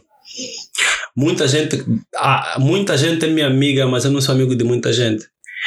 E nesse mercado que nós atuamos da fotografia, uma parte das pessoas às vezes chegam com o objetivo único, exclusivamente, que é de tirar o máximo e depois te mandar para. para Uhum. Queria te só, né? Yeah. E quando eu conheci o Bob, foi numa altura que eu estava a passar por uma fase, ele sabe, não vou entrar muito em detalhes, muito detalhes que era uma Uhum. fase da empresa. Que eu, eu, eu, eu, eu, costumo dizer: o trabalho não é sobre trabalho, é sobre relacionamentos. Yeah. Na vida, tudo é sobre relacionamentos. Antes mesmo de olhares para mim como um possível cliente, tens de ter um bom relacionamento comigo. Para que depois eh, tu consiga, por exemplo, a, a- a minha primeira, a minha primeira câmera fotográfica foi, uma, foi uma atribuída por uma pessoa que não, não era minha amiga. Uhum. Mas eu tinha uma boa interação com ela que me permitiu, desculpa, receber uma câmera como presente. Yeah. O meu passaporte não saiu porque eh, eu paguei grandes dinheiros. Hum. Na verdade, saiu porque eu conheço pessoas que lidam bem comigo, sabe? yeah. Estás a ver? Eu não consegui o dinheiro para pagar o meu bilhete para Cabo Verde porque eu, conhe eu, tenho muito dinheiro. Ou, ou, ou que tens uma grande influência. Exato, mas porque eu lido bem, interajo bem com as pessoas, porque isso faz toda a diferença. Uhum. Mas eu, eu acho que, é, que é, é bom aproveitar ali a conversa, daqui, a pergunta do Manel. Ele disse: Boa noite, Félix. Gostaria de saber como garantir a sua segurança e a segurança dos materiais ao fazer fotojornalismo. Cita, Olha, cita o nome da pessoa. Que é É o Jonathan, o Jonathan fez essa pergunta agora. Jonathan, há um problema, para mim é um problema. Uhum. Existe problema, existem situações difíceis, mas para Yeah. mim é, é um problema. Aqui em Angola, Luanda propriamente, principalmente Luanda, para fazer fotojornalismo. É, mano, é difícil. Mas eu tenho uma técnica que eu aprendi, vou passar. É. Aprendi em Cabo Verde. É. É, não necessariamente sobre a questão da segurança do material, mas primeiramente a tua. Atua assim. Ah, ah, é é assim, tudo começa no modo como tu vais abordar as pessoas. Uhum. Há um fotojornalista, fotógrafo de guerra que eu muito aprecio, e ele, ele, ele ensinou-me que antes de fotografares a pessoa com a tua câmera, fotografa com os teus olhos, com a tua alma. Isso não é muito ah, metafórico. Não. Hum. Vou te explicar detalhadamente. Yeah, mas a, a- a questão da segurança é: não tenho como te garantir que vais estar seguro, porque uma parte das zonas que interessam fazer fotojornalismo são zonas não muito seguras, a não Yeah. ser que conheças pessoas especificamente nessas zonas Que garantir pode- que garantam a, a, a segurança, porque, epá, eu vou agora fotografar no Shabá. Por acaso, quem quiser ir comigo pode depois me dar um toque no WhatsApp, que eu, vou, eu fui Uhum. convidado por um amigo que mora lá Yeah. para fotografar lá, então já é diferente. Shabá é perto da, da, da, da, da Ilha. de- na Manhanga, é Manhanga. Manhã. Yeah, quem de- depois do, do, do, do, do Prenda, ali Yeah. mais para mais pra baixo. Ok. Aí, yeah, lá do oposto ao Catambor. Yeah, eu vou lá fotografar e eu vi as mas essa semana não é malaica, não, disseram, não é tranquilo. Eu vivo, eu vivo e cresci no Rocha, Uhum. vivi no Rocha e eu quando vou ao Rocha tá tudo bem, tá chill. Mas há quem acha que se calhar não é uma boa ideia entrar no Yeah, Rocha. não acho assim. Mas olha, uma das técnicas que eu. Uma das, porque eu não posso estar aqui a dar as minhas técnicas, porque pá, Yeah. isso diferencia o, o, o, o fotógrafo. Uma das coisas que eu aprendi agora com fotojornalismo, e, e, e tu tens feito umas fotografias muito brutais já agora, deixa-te dizer. Eu? Yeah. Mano, bro, eu não gosto de elogio, mas pronto. Eu também não curto, sabe? Yeah, eu não gosto de elogio. Críticas e elogios não, não, não, me, não, me, Yeah. não me fazem muita Quer dizer, eu sinto que. Tipo, não é que eu vou me envaidecer disso, não. Na verdade é que eu nunca consigo corresponder da mesma forma. Tipo, alguém me elogiou e, e corresponder a nível de agradecimento da mesma forma. Eu tenho esse lado Eu também. nunca sei como é que eu vou. com- Quando é que eu estaria a ser grato o suficiente. Arrogante. E ah, arrogante. Aprendi né? uma Então, cena: críticas não me abalam, elogios não me iludem. Sim, sim. Yeah. Yeah. E aquilo é. Antes de fotografar, isso, mas isso tem a ver, isso, é, isso, isso acontece muito na fotografia documental. Uhum. Antes de fotografares, qualquer pessoa, qualquer lugar, vá ao lugar sem a tua câmera. Ok. Interaja com as pessoas sem a tua câmera, porque a câmera intimida. Olha, eu senti sem malange. Escapar a madeira com pedra, sabias? Primeiro, ganhe a confiança Yeah. da pessoa que fotografas que tencionas fotografar, primeiro seja amigo dessa pessoa. A mãe diz, olha, eu estou com uma ideia de um projeto e gostava de fotografar, mas não se preocupa, não precisa chamar, não precisas olhar para mim. Uhum. A tua presença já não é notada naquele momento porque ele já te permitiu entrar na zona dele de segurança. Yeah. E aí tu trabalhas. À vontade. E porque tem uma técnica que eu aprendi com um fotógrafo sul-africano, que as melhores fotografias tens que estar próximo. E essa aproximação não é só de pegares uma fixa e olhar para a pessoa assim. Uhum. É uma aproximação que tem que ser a partir daqui. Yeah. A pessoa tem que, tem que te dar essa, essa A proximidade, tem que né? te permitir. Yeah, tem que te E tu permitir. tens que respeitar o espaço da pessoa. E respeitar o espaço da pessoa, estás lá, mas não estás lá. Ela te permitiu estar aí para fazer o que tu vês Uhum. nos teus olhos, mas não tens autorização para interferir na vida dessa pessoa naquele momento. Uhum. E as pessoas aqui não fazem isso. Chegam logo, cliques. Sim. Olha, é, alguém aqui também comentou. Bem, não sei se, se, se, se conseguiste responder a pergunta, acho, né? Eu acho que consegui responder, sim. Sim, Yeah. sim, sim. O Rodnilson Neto, É, moçangue. ele falou, ele falou, Esse é meu irmão. é, tu não falaste da influência dele na tua vida como fotógrafo. Olha, esse gajo. Acho que ele ficou com ciúme. Não, não, não, pô. É, Tem bagagem que eu nem mencionei, ele sabe. o- É. Esse gajo é, foi alguém que entrou na minha vida. Esse foi, foi, o- foi o, o meu primeiro telefone, meu primeiro telefone na minha vida. Quem comprou foi a minha mãe, um telefone de 2 mil kwanzas, um assim, daqueles pequenos. Uhum. Mas o meu primeiro telefone digital que me ofereceu foi esse meu brother. O Rodnilson? E é um Samsung Galaxy S3. Boa. Ele usou e eu estava sem telefone, ele levou para minha casa. Esse gajo é meu brother. E, e falamos pouco. Momento acho que é por causa da correria, mas eu tenho ele, a minha consideração por ele é a mesma, não, não, não, não, não, não mudou nada. Uhum. E aí eu conheci esse camarada quando ele, ele, eles moravam, nós, nós morávamos lá e ele depois, os pais dele alugaram uma casa lá nas imediações, ou arrendaram, e, e passamos a andar juntos na altura. Só que a minha história com esse gajo foi mais naquela cena de, de, de, de, de namoricos, nós tínhamos um grupinho É. que tipo, epá, brincadeiras e tal, mas eu nem me recordo das vezes que saímos para fotografar com esse gajo, mas me lembro que eu já fotografei algum aniversário dele, mas na altura já não estava a morar lá. Mas ele sempre foi dos poucos dos meus amigos que naquela altura, isso é uma Uhum. coisa que eu aprendi, eu tenho, levo para minha vida até hoje. Os que menos me apoiaram quando eu comecei são os que menos ligo hoje em dia. Né? Ligar no sentido de não fazem diferença na minha vida. É. E os que mais me apoiaram são poucos. Um deles é esse meu brado. O Rodnilson. O Rotonilson, o Rotonilson, o Caos. Epá, Não dá para mencionar porque posso me esquecer, a memória pode sim, falhar. Claro. Yeah, mas os meus amigos que mais me apoiaram contam-se. Uhum. E os que mais riram de mim, que mais me chamaram de curioso. Até os meus Yeah. pais, quando eu fiz o meu primeiro trabalho, quando eu comecei nessa cena de fotografar as noites, meus pais pensaram que eu estava a me desviar. Fechavam fora. Yeah. Até eu chegar e levei, levei 80 mil kwanzas, meu primeiro dinheiro da fotografia. Yeah. 80 mil kwanzas. Eu cheguei nos meus pais, ele disse, olha, tá vendo, vocês falam que estou a me perder. Yeah. Eu trouxe isso. Uau! Tirei 10 para mim e dei, dei 60 para eles. Eles vão tipo, God damn. Olha, eu sinto que a opinião dos pais sobre o talento dos filhos acaba afetando de forma positiva ou negativa. Depende da idade que tu te encontras e como... eh, Depende da idade, da tua idade. Vou te explicar uma cena. Eu, eu eh, do que eu me lembro como pessoa, Por isso é que depende da tua idade. yeah. eu só tive duas profissões que eu sempre sonhei. Vou, e vou, vou te explicar já aqui. Eu sempre sonhei ser engenheiro Ok? e fotógrafo. A Nice. cena só, me- só me correu na cabeça. Eu falei no velho, tipo, tá bom, tu a estudar que é esse mano. Tu vai viajar, então é só uma máquina. Só, qualquer máquina, só queria ter uma, nem que fosse uma digital. Aquelas, tipo, você tá vendo? Yeah. Yeah. Ele trouxe, mas não era, não era para mim. É do cubico, eu vou ficar tipo, não, Não vou todos. assim, como do cubico. Tô a levar a máquina, yeah, tá a barrar, não sei o que. Ah.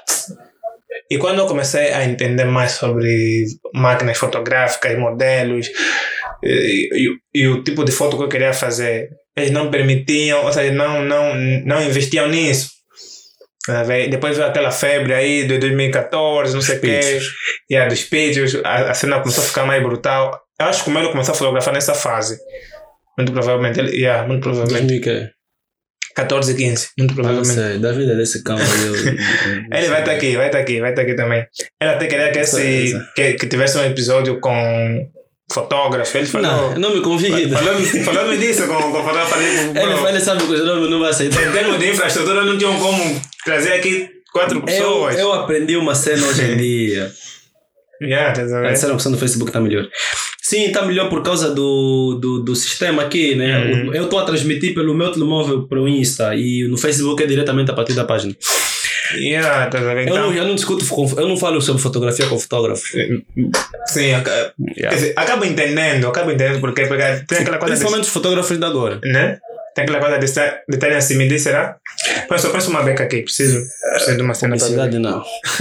Yeah, Principalmente os, os fotógrafos de agora, porque muitos dos fotógrafos de agora não estão não habituados e preparados para ouvir yeah. que uma coisa não está boa.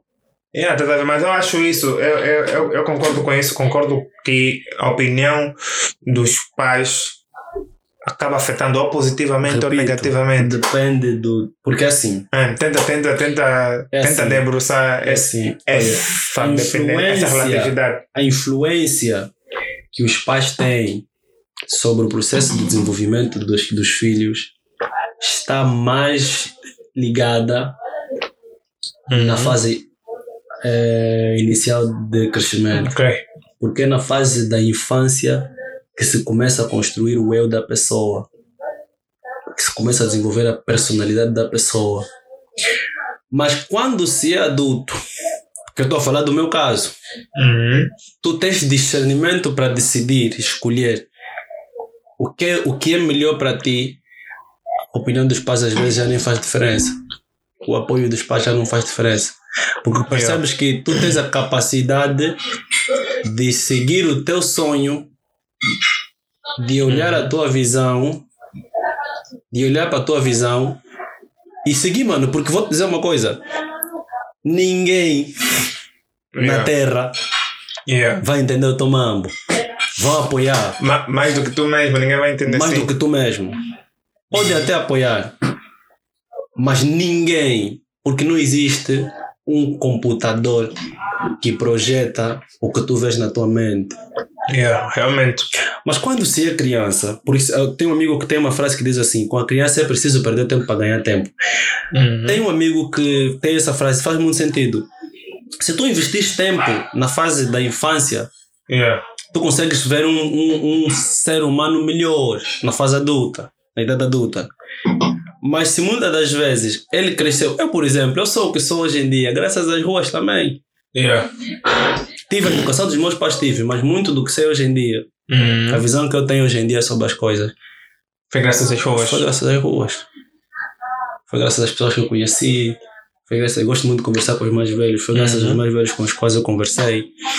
Foi graças a até a certas mulheres que eu conheci. Uhum. por exemplo, que me ensinaram sobre algo que eu faço questão de pregar. Por exemplo, é uma cena que eu aprendi e eu faço questão para explicar para todo, faço questão de explicar para toda a gente. O Uhum. poder. Tudo bem que estamos a fugir um, po- um pouco daquilo que estamos a falar, mas isso eu me lembrei agora do aprendizado. Yeah. O poder das energias. Já ouvi isso também. Eu acredito nisso. Já ouvi isso. Quem que disse isso? Foi o Freud. Ah, eu Não, então, então não. Freud. Não Sigmund Freud. O Ah. Freud, rapper. Um O rapper, o rapper conhece brasileiro, yeah. Yeah, ele fala. Ele, ele, tem, ele tem uma parada assim mais ou menos Ah, como não, a tua. conversa é boa com vinho na mão. Não Acredita? Tem vinho. Vinho nada. Eu quero vinho. nunca perceber. Ele é maluco. Esse é o é o meu cunhado. Tem vinho. Por acaso ele- eu conheci ele por meio da minha dama, era um colega da minha dama. É. Hoje em dia lidamos mais do que ela com ele. Ok, yeah, acaba. Acabaste puxando ele. E Sim, assim, mas eu- o Freud falou que o Freud tem, uma, tem um, um, um momento assim mais ou menos como a tua. Ele é muito movido por eh, energias, A minha o vida, universo e Clinton, tal. a minha é assim, vida, né? a minha vida, Yeah, é movido também a minha vida, hã? tudo que eu faço na minha vida, Yeah. aprendi a primeiramente perceber sobre o que o universo me dê. A, a, a minha, porque nós somos feitos de energia. É, Exato. Se eu sentir um arrepio, eu preciso perceber o que é que eu fiquei arrepiado. Uhum. Porque na vida nada vem do nada, nada é por acaso. Yeah. Concordo com isso também. E quando eu falo sobre questão, questões de energia, vou agora aprofundar um bocadinho mais. Eu aprendi sobre o perigo do sexo, Uhum. da relação sexual. Yeah. E depois dei, dei razão e percebi porque é que aconselha a Bíblia que é para depois do casamento. É, é, é, uma- é, o- é o momento mais íntimo que o ser humano É o maior pode perigo. ter. O maior mistério e o maior perigo que existe no É. universo não, são, não é o universo em si, Uhum. porque o sexo gera vida. Vida é essa que é a junção de dois gametas, Yeah. masculino e feminino. Que depois resulta na junção de cromossomas masculino e feminino. Depois vai E depois criar vira. outras células, DNA, depois- e exatamente. grupo. Se nós somos a junção de cromossomas masculinos e femininos que foi gerado por meio do. do Da relação da sexual. relação sexual, Yeah. significa que juntando dois corpos significa que existe um, Uhum. dois em um. Sim. E dessa transmissão, dessa junção acontece uma transmissão de energias. Sim. Quer dizer, muitas pessoas olham para as relações sexuais só a pessoas nível olham- carnal. As pessoas olham para o sexo Tá como lado visual. Sim, só a nível carnal. só- sim, sim. O sexo acontece. Mano, isso aqui é na, verdade, isso. na verdade, o sexo, o sexo, eu costumo dizer muitas pessoas, costumo dizer às pessoas, o sexo acontece antes do sexo, antes, antes do coito propriamente dito. Exato. Olha, Sabe? É espiritual essa cena, bro. a coisa mais perigosa que existe no universo Yeah. É o sexo. Né? Acredito. Quer dizer, nem, nem as guerras estão Nada a ver, nessa mano. capacidade. Vais, vais, vais perceber porquê. É, cada pessoa Uhum. tem uma pureza desde o momento que nasce. Uma, uma pessoa que nunca desenvolveu, nunca fez sexo é uma pessoa pura a nível da, da sexualidade, né? Das Uhum. energias e tal. Quando essa pessoa relaciona-se, ou melhor, todos nós temos uma, uma árvore genealógica e que está ligado com os nossos ancestrais. Yeah. Automaticamente tu és uma, desculpa, continuidade da tua geração Uhum. dos teus ancestrais. Tua avó fez o teu pai, teu pai fez o te fez, tua mãe também veio de uma ancestralidade. Yeah. Então tu tens tudo isso dentro do teu DNA. Quando tu te envolves com uma mulher e a mesma também tem um outro DNA de acordo Uhum. à árvore genealógica dela, vocês criam automaticamente uma, um corpo, vocês formam um único corpo e fazem transmissão desses DNAs. Yeah. Uma rede para trans, transmitir Tu recebes os dela, ela recebe os teus. Yeah. E se, tu vem, e se ela vem de uma família muito problemática, de energias muito negativas, tu Acaba absorves. afetando, né? E se ela passou por 10 homens ou se ele passou É. por 10 mulheres, automaticamente ela, tu tens dentro de ti Ou aquele uma Fragmento daqueles 10, né? uma, um a um de cada pessoa para qual, de cada pessoa que passou por ela. E É. vice-versa para os homens. É. Porque não é não, ela tem vagina, ele tem, não. É a junção. Sim. Porque a transmissão de energias não é, pelo, não é exatamente pelo se é, se é buracos, não. É pela junção, porque são corpos que se unem. É. Estás a ver? Então, quando isso acontece, as pessoas começam a, a, a herdar energias que não lhes pertencem. Uhum. Daí porque é que aconselho. Não é só. Essa, minha- essa minha reflexão. Essa minha re- reflexão não é somente sobre a Bíblia. Eu dei razão à Bíblia Yeah. quanto a isso. Foi uma Uhum. reflexão minha muito profunda com base naquilo que eu fui, fui, fui procurar. Então, por causa disso, é que torna o sexo muito perigoso. E daí, porque é que é muito perigoso o, o, envolver-se com pessoas que vendem sexo. Por isso é que se você... Isso está comprovado. Pode, até- as pessoas que estão ali podem também pesquisar depois. Por isso é que muitas das vezes quando uma pessoa já re- relacionou-se com muita gente, começa a ter problemas não só... Começa a ter quebra de produtividade. Ou começa a ter um enfraque- enfraquecimento mental. E problema de personalidade também. Enfraquecimento. Yeah. Yeah. Ele deixa de ser ele. Já não é ele. Yeah. Já não existe ele. Eu conheci pessoas que me disseram assim, Jerônimo, eu sinto que tenho alguma coisa em mim que veio de ti. yeah. E dizem, não, eu gosto de, fazer- gosto de leitura, esses gostos assim. Uhum. Porque tu, quando te envolves com alguém, você já não é você. Olha, tem uma frase da Marília Mendonça que ela disse o quê? Há muito de nós dentro de mim, do tipo, quer dizer, eu, entendi essa frase, né? Tipo, num sentido, assim, literário, eh, não literal, literário e, metafórico e tal. uma, poesia muito bonita, muito de nós dentro de mim, mas eu, eu, eu trazendo isso aqui? Eu consigo perceber que nós, na verdade, somos fruto de tudo que andamos a ver, a fazer, a comer, a ouvir e também a nos relacionar sexualmente. Vou te explicar o que, é acontece com, com, com, com, com, com a formação do nosso eu. Assim como o que nós comemos de, de, de saudável faz bem ao nosso corpo, Yeah. o que nós ouvimos e assistimos de saudável faz bem, podcast faz bem, dependendo do tipo de podcast. É, olha, assistido ou ouvido faz bem. Sim. Mas se tu consumires conteúdos negativos, tu faz mal, porque o nosso corpo é energia e as músicas têm frequências, Sim, sim. está interligado. Uhum. Faz- Fazemos parte do mesmo universo, as notas musicais têm, cada uma tem uma frequência, tem uma, tem uma sonoridade, tudo Sabia mais. que, que, que isso está a falar da frequência também tem a ver com o próprio nome? Quando eu falo Jerônimo, é a Sim, frequência do eu teu nome é que, é que transforma quem você é. O nome, o no, as pessoas são Estamos a as reagir pessoas, num lado muito filosófico. as Vamos, pessoas vamos, são, as pessoas são aquilo que aquilo que, que representa o nome delas. Yeah. Os nomes, os nomes criam as, as pessoas. Sim. Porque de É por da que energia, da E frequência. é por isso que é importante não só dar nome a crianças. Por isso é que, por exemplo, não existe uma criança chamada Judas. Estás a ver, meu? E, e Caim, por exemplo. Caim. Olha o nome de Caim meu filho. Estás a ver? É bizarro até E isso. porque, e porque muitas das vezes os nomes seguem. Eu tenho um xará. Uhum. Eu tenho um xará o mais velho, que Yeah. nomearam. Tipo, sou o meu xará mais velho. Uhum. Eu tenho um xará que é o filho do meu puto, do meu irmão. Yeah. Eu sinto que eu tenho uma parte do meu xará o mais velho, que é um empresário, Yeah. um cota com boa visão de não sei o quê. Porque eu cresci, percebi, fui percebendo que eu tenho uma ligação com ele. Essa ligação só, só por causa do nome. É O meu sobrinho, que é o meu xará, a mãe dele diz: Fogo, o nome mesmo segue. O teu, o teu xará parece você, cara bem trancado e não sei o quê. Meu puto não é assim. É a frequência do nome. Exato. E por isso é que mesmo nós, enquanto africanos, temos nomes, algumas vezes, nomes africanos que, que têm algum significado por trás. Que era que a minha avó sempre me ensinou que eu, eu tenho um nome de proteção. Ela Uhum. diz isso. Nome de proteção no sentido de não sofrer algum mal por causa da, da, do- de mal olhado, por Yeah. causa de não sei o quê. Eu, eu acredito nisso. Porque a espiritualidade que muitas das vezes as pessoas encaram com, com, outros, com outros, outros títulos ou nomes, dependendo do modo como tu olhas, faz algum sentido. Por Uhum. exemplo, eu me chamo Mona Mukweno, nome é isso é Coelho. Kimbundo, Ok. que significa filho do outro.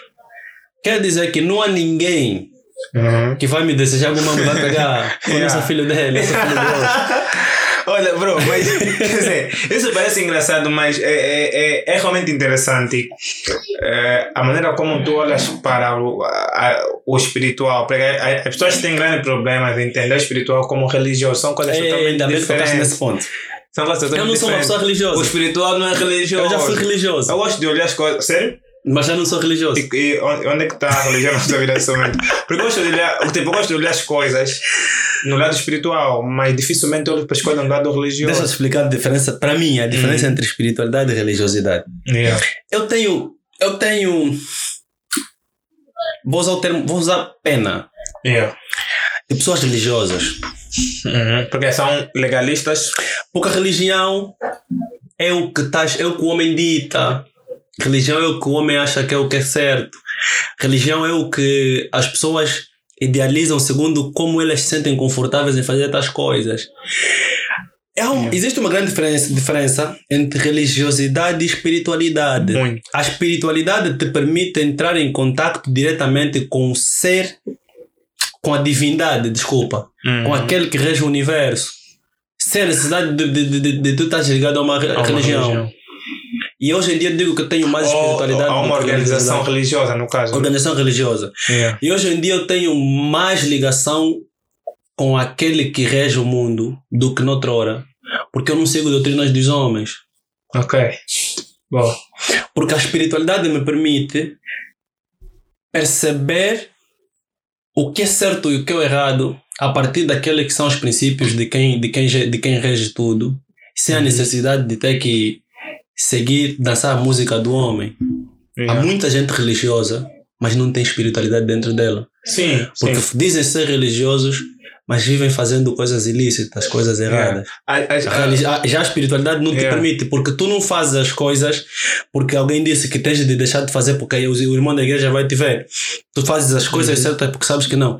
Eu não posso fazer isso. Até, Isso por- tá até se estiveres a fazer, porque o irmão da igreja tiverá a fazer, ou vai tiver a fazer, tu não estás a ser espiritual. Mas é religioso, isso é religi- religiosidade. Sim, tu deixa de ser espiritual. Mas vou-te tu confessar que estás a eu, fazer para cumprir o que o irmão disse, já não é espiritual. Vou-te confessar que eu comecei, comecei a perceber e a desenvolver esse lado da espiritualidade, é um pouco engraçado, Uhum. mas quando comecei a ler sobre o budismo, sobre Ok. o Zen, Ok. Foi onde eu percebi e aprendi o que... Nirvana, Pá, ok. seria bom, mas eu sei que existem dimensões yeah. e, e as dimensões têm a ver não só com, com que os filmes, por exemplo, retratam, mas com, com a questão do conhecimento, a questão sobre a Mas forma de calma, ver as coisas. De que dimensões? Espaço-tempo, não sei o que essas coisas que você vai falar? Sim, Aham. ok. E, e outra coisa é, é quanto à questão da dimensão de conhecimento. Nunca notaste que talvez ao fazeres isso as pessoas vão, vão achar que tu, esse gajo é maluco. Não liga muito a esse gajo. É. Esse gajo tem- muita boca. Esse irmão é muito não sei o quê. Uhum. Não te preocupes com isso.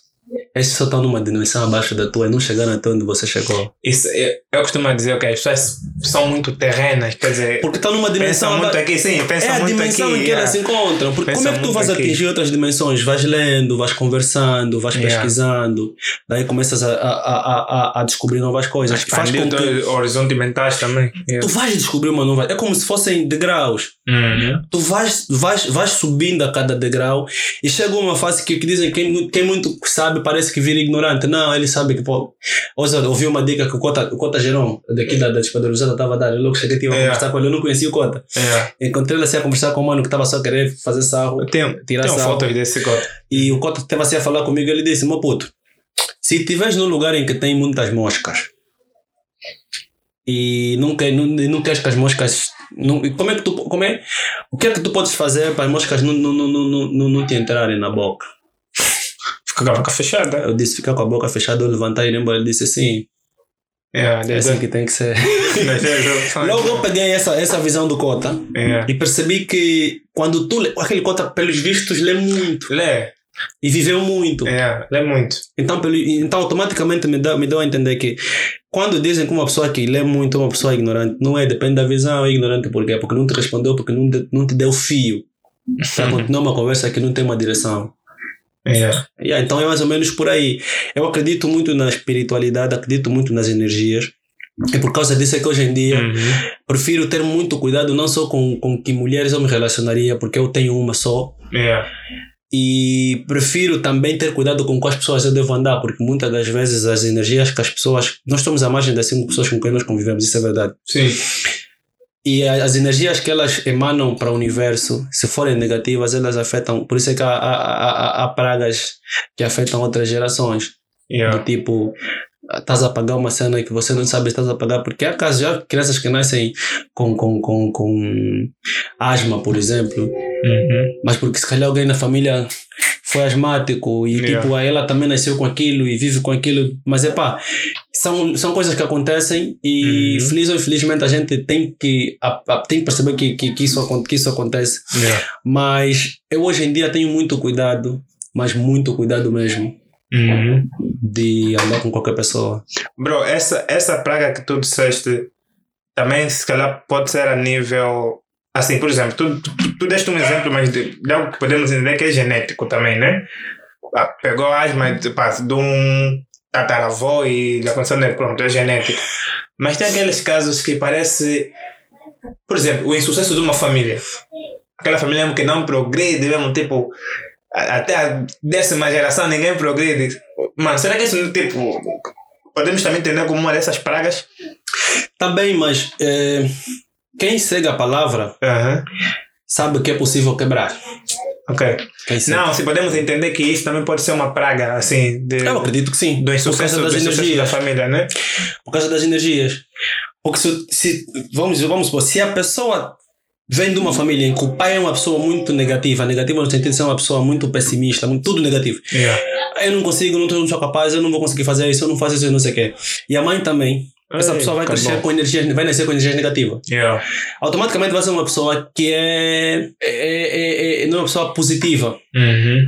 é uma pessoa que meio na tua vida seria um passivo e não ativo. Por quê? Porque ela vai sempre olhar pro, pro negativo das coisas. Yeah. Essa pessoa tem energia negativa, foge dessa pessoa. E às vezes vai carregar Quando ela der a luz de uma criança, a criança vai nascer com essas energias negativas. E vou te dizer, a energia negativa é como uma fruta podre, tem mais, tem mais, tem mais probabilidade de, de afetar as outras do que a energia Yeah. positiva. A energia positiva requer um, um- uma prática. Para tu, para tu teres energias positivas, tu precisas mudar. Uhum. Ou precisas adaptar-se a um certo meio e fazer as coisas diferentes. Até, olha, e leva muito tempo Por isso é que esse processo de mudança, precisas aprender a fazer o bem. Leva Fazer o bem no sentido de não, eu não posso acabar de beber essa garrafa, essa água e jogar a, a- a garrafa aqui no chão. Yeah. Tá Eu não posso sair do quarto sem fazer a cama. E eu não posso sair. Yeah. Olha, que é o, a- a- o A primeiro coisa, exercício para alguém que quer ser alguém na Yeah. vida é esse. Olha, falando sobre isso, eu apresentei o meu pitch eh, recentemente a uma organização, né? Da espécie do Acelera Angola também. Fui lá apresentar o pitch. E alguém tipo, perguntou-me como é que tu presta o pitch. Disse, pá, foi a primeira vez a apresentar um pitch, mas é, quando me perguntaram, eu falei, tipo, já sou craque a fazer apresentações de modelo de negócio e tal. Onde falei, regra número um, se você quer que tudo te corra bem no dia, regra número um, tens que primeiro fazer a cama. Se tu não fizeres a cama, acabou, esquece. Tudo que, É tudo que você fizer pode dar errado. É verdade. Tipo, é meio supersticioso falar assim, mas é mesmo isso. É que a coisa mais básica, a primeira coisa que você tem que fazer é sair da cama, estender a cama, oração. Acho que, o- que o dia começa assim, tipo, por mim, né, para mim, o dia começa assim. É como quando tu estás com boa sono e tens alguma coisa por fazer. Basta levantar e chegar até aqui, tua sono passa. Yeah. E vai fazer a cena. Yeah. Eu acredito nisso porque há um livro, só que se falamos aqui, se começamos aqui a falar de livro, estou entrando na tua praia. E há um livro que eu super recomendo que é O Milagre da Manhã, fala sobre isso. O milagre da manhã, vou Yeah. apontar aqui. O Milagre da Manhã tem uma capa amarela, por acaso se, se eu tivesse saído de casa traria algumas. Yeah. E o, o autor fala sobre isso, sobre a necessidade. E, e é um livro muito interessante quanto a essa coisa de, de energias, quanto a, hum, a positividade, quanto a hum, acreditar na capacidade que nós temos, porque toda a gente tem um dom. Olha, outra Uhum. coisa que eu, que eu gosto muito de falar é sobre hum, o, o, o modo como as pessoas olham para para a vida. Uhum. Toda gente, eu acredito que todos temos um, um, dom, um dom natural, todos. Yeah. Há uns que já descobriram, outros que não, né? E muitos nem descobriram, e nem descobrirão. Yeah. Yeah. Porque as pessoas, eh, feliz ou infelizmente, andam muito distraídas e essa distração eh, engoliu muita gente ou tem engolido muita gente. Uhum. Há- um livro que eu também super recomendo que é o Mais Esperto que o Diabo. Adquiriste O- recentemente.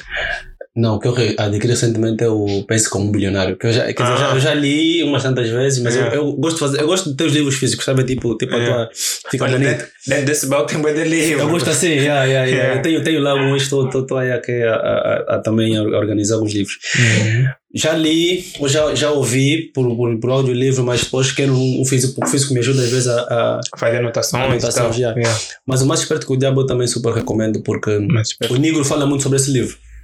Tiago Negro. Ah, o Tiago, yeah, ok. Yeah, fala muito sobre esse livro. É sobre a questão da- das distrações, o que é da, sobre, sobre o que ele chama de alienação. Às vezes ficamos muito distraídos com, com coisas não essenciais. E depois tem o essencialismo. Mas esse essencialismo já é opcional, porque aquilo, embora é muito importante para a vida de uma pessoa perceber que não existem prioridades, mas sim prioridade na vida, porque a palavra prioridade não tem plura- plural. Né? Não tem. Não, embora, né? embora criaram uma ideia de que Sim. existe um plural de, de, da, palavra, da palavra prioridade. A Yeah. prioridade é o quê? É o primeiro. Sim, devia sim, sim. Não. A, a- a única coisa. Yeah, então não tem. E, e aquele livro te, te ensina ou explica que é importante, primeiramente, sabemos o que é o essencial. Yeah. Às vezes, nós estamos assim a, a fazer duas, três coisas ao mesmo tempo e não sabemos que realmente tem uma que podes fazer agora, uma que podes fazer depois. E falando sobre isso, qual é a tua única coisa? A, tipo, a única coisa mesmo que tu falas, yeah, posso fazer de movies, mas essa é a minha única coisa. Esse é o único mambo que eu faço mesmo, que eu sei fazer. Yeah. Eu acho que a única, única coisa, a única resposta que eu poderia, que eu te daria, eh, te dar quanto a essa pergunta É que a única coisa que eu, que eu, que eu sei fazer, que eu posso Uhum. fazer é viver. Né? Yeah. Não, mas tipo, quando falamos a, a tua única coisa, por exemplo, eu faço boa de cena, eu faço boa de cena, eu experimento boa de cenas. Agora estou aí com essa aventura de fotografar e tal, experimento, experimento bem de cenas, mas ah, eu sinto que a minha única coisa que eu falo mesmo não. E eu tipo, sei mesmo fazer essa cena. É escrever.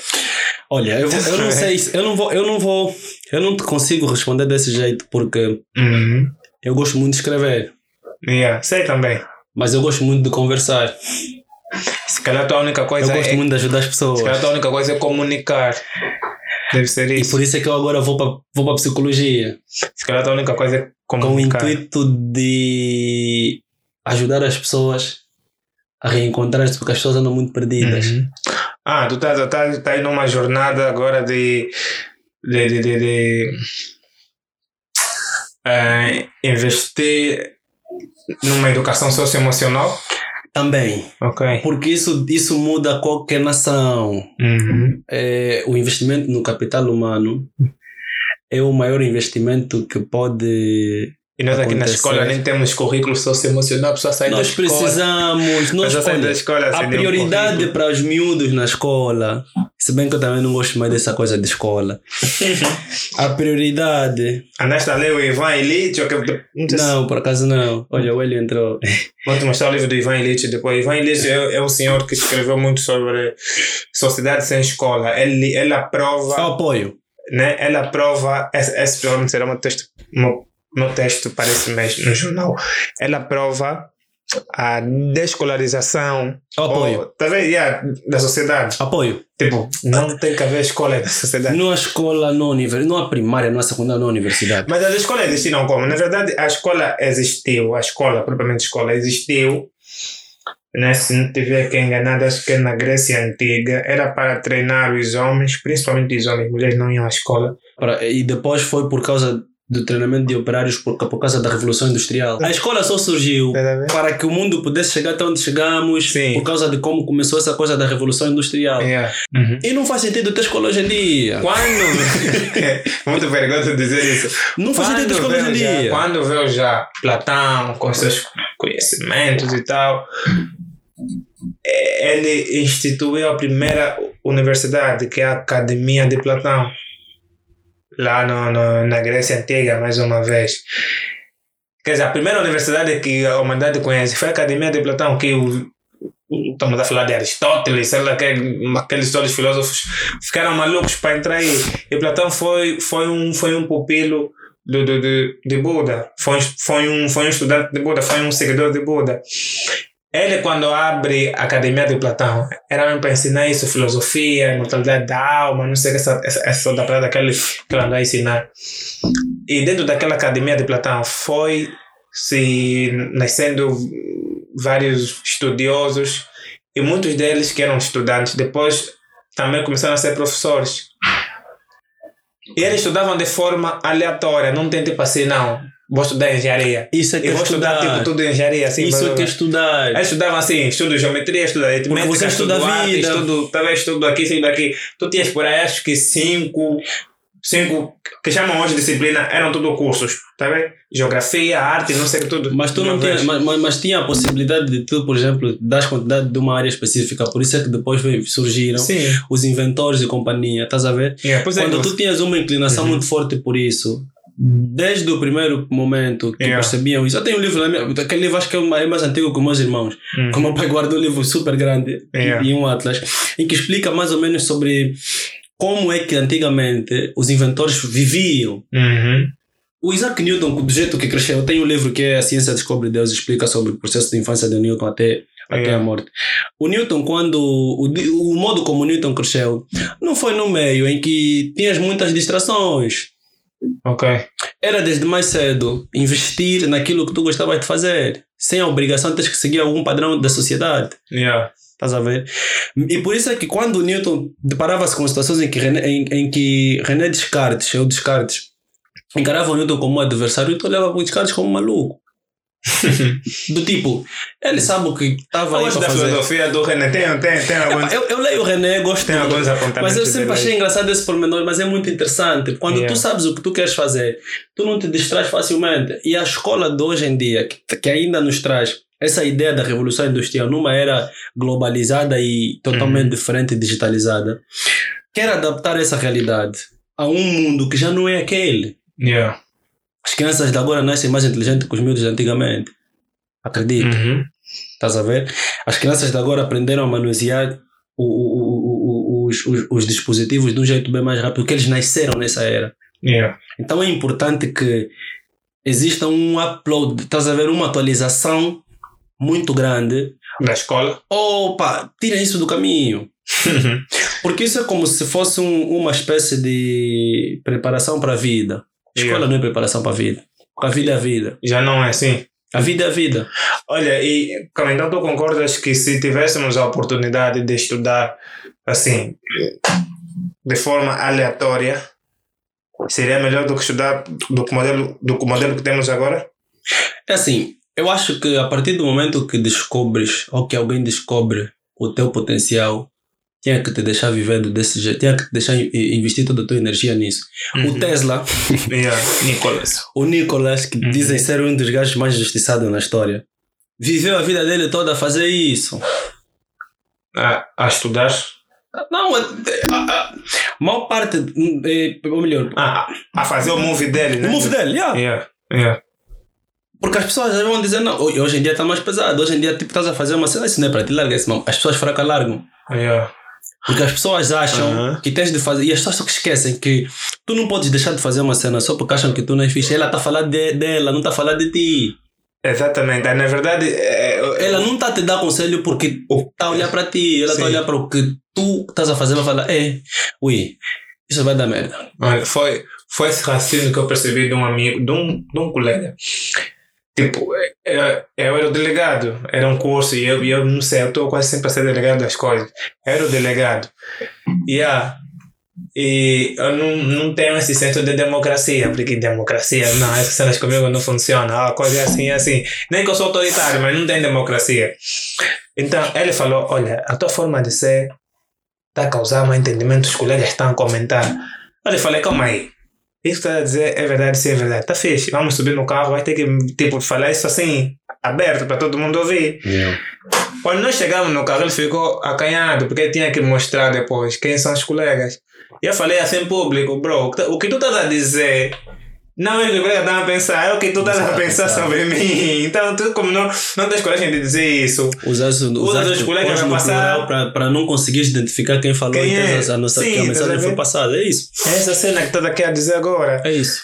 Essa, ué, E com isso eu, eu, eu aprendi que elogio, críticas não me iludem, elogio, críticas não me abalam, elogios não me iludem. Porque as críticas, se te abalarem, muitas das vezes a pessoa está a te criticar por algo que ela está a se Uhum. autocriticar. E o Yeah. elogio está a elogiar por algo que ela quer te, quer, quer te, te, te bajular. É, mas, o que é que nos levou nesse debate de escola? É, Eu, eu, Epá, eu, acho que, eu acho que eu estava a falar perdi aqui. sobre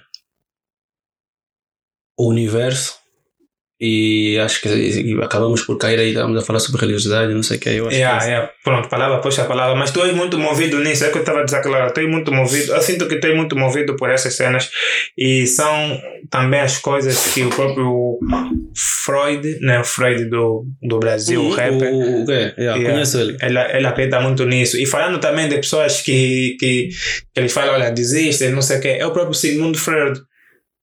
Ele, quando começou a parada dele da psicanálise, as pessoas não lhe acreditavam, porque ele veio com um modelo maluco de hipnose, não sei o quê. Ele leva, tipo, isso é, isso é magia negra, como é que você está a hipnotizar alguém? Tipo, não acreditavam nisso. Hoje em dia- Hoje, hoje em dia usam como. como é, É, usam, usam até hoje, né? Sim, usam.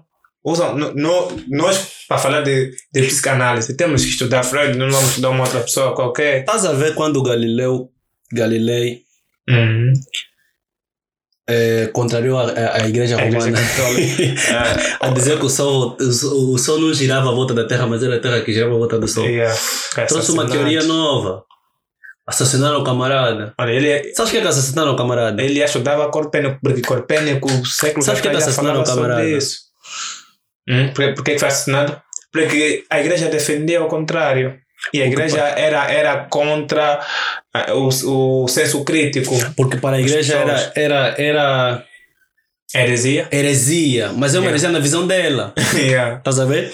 Yeah. Então, usar esse exemplo, a usar esse exemplo dá a entender que as pessoas, às vezes, até a questão da ofensa, Uhum. às vezes as pessoas acham-se ofendidas, que sentem, eh, sentem-se ofendidas, não porque tu ofendeste. Exatamente, quer dizer, é muito mais sobre como vocês É recebem sobre a como ela, como, né? como ela reflete isso. O, Yeah. o, o, o Le- Leandro Carnal Uhum. fala sobre, um, sobre uma temática muito importante.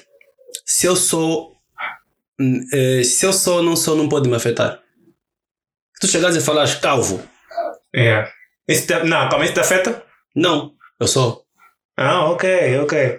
Se tu chegares e falar, seu gordo, Não, vi, vi essa parada dele. Ele falou, ele falou esse. Calma, tu. falou tu, sobre careca e sobre a Sim, mãe dele. sim, yeah, yeah. Tu deste exemplo aqui do calvo, agora lembrei. Se tu chegares e é falar, careca. seu careca, se chegar agora, seu careca, De- achas que eu te ofendi? Não, Por quê? calma aí, calma aí. Acho que sim, porque eu não sou. Não, mas isso não é uma ofensa. Não, mas eu também chamo porque eu não sou. Mas tu não és, por que que vais te ofendido? vem, outra, vem outra discussão também, outro Tá raciocínio sobre, sobre aquilo que E depois tem outro, ah, carecas, carecas, carecas.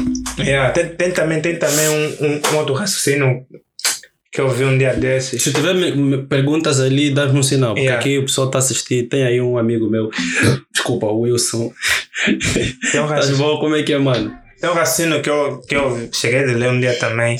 É sobre como nós vamos encarar as coisas, né? Tipo, a vida, ok, a vida não, não vem, tipo, não te dá sem problema. Tipo, a Jerônimo, isso é um problema. A vida te dá, eh, eles chamam o quê? Tipo, oportunidades, né? Oportunidades. Oportunidade, oportunidade, às vezes, nós, oportunidade, eh, a palavra, a palavra oportunidade é tipo a palavra sorte. Eu te diria às situações. Às vezes, sempre assim. Diria que das situações difíceis ou, ou fáceis, mas situações que depois podem combinar ou podem resultar num problema ou numa solução. E yeah, mas é tipo, só, só, acho que eu esqueci a palavra própria, mas é, é, é mais ou menos assim, que no final do dia, tu é quem transformas aquilo, se, se, se, é, se é positivo ou é negativo para ti, tá a ver? Estás a ver os problemas. A né? vida te aparenta assim, puf, É sobre os problemas. Os E tu vai definir. nem sempre que achamos, chamamos de problema é um problema. yeah. Às vezes é uma situação difícil. Uhum. Situação difícil não é problema. Ok. O problema sempre é um problema, mas nem sempre a situação difícil é um problema. Ou melhor, a situação difícil, a situação difí- difícil pode ser um problema, mas o problema não é uma situação difícil, o problema é um problema. Yeah. Porque nós confundimos muito, as- só que nós, o ser humano não gosta de ler, estás a ver? O ser humano é, é, é o tipo de pessoa que. Principalmente ser humano da Angola, né? É, o de Angola, então. Por exemplo, tu. Tu, tu quando.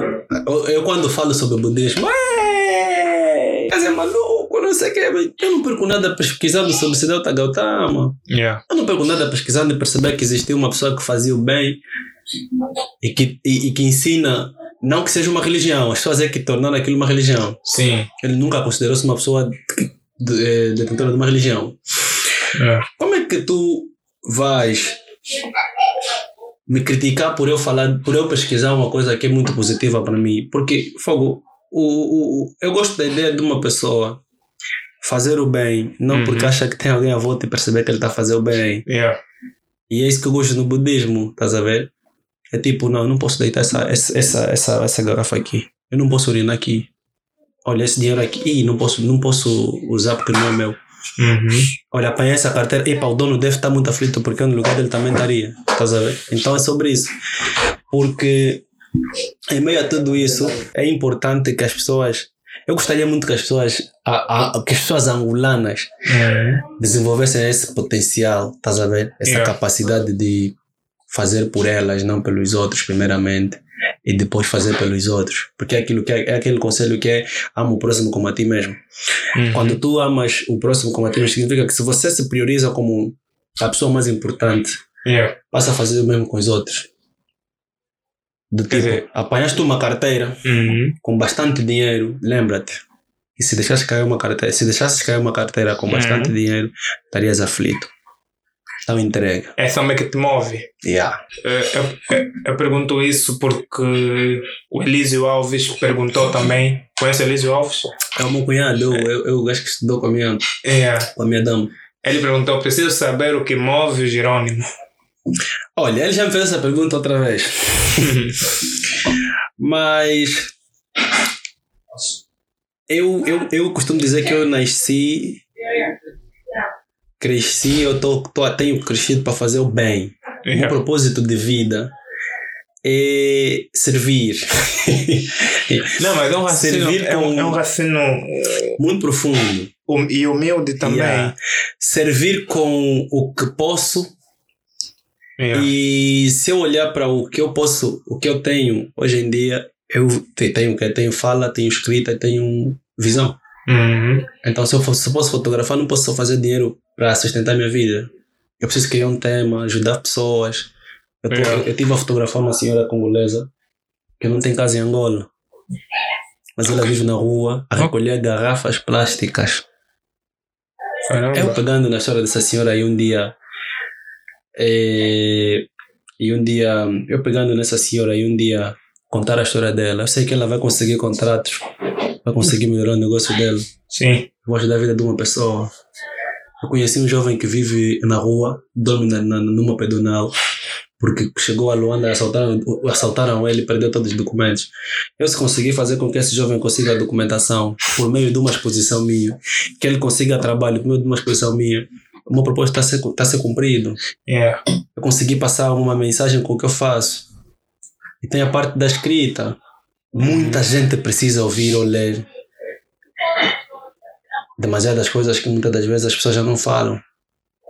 O mundo está muito monótono.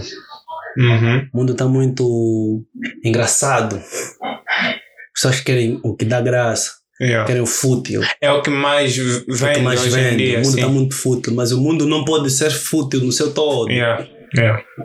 Vamos todos cair.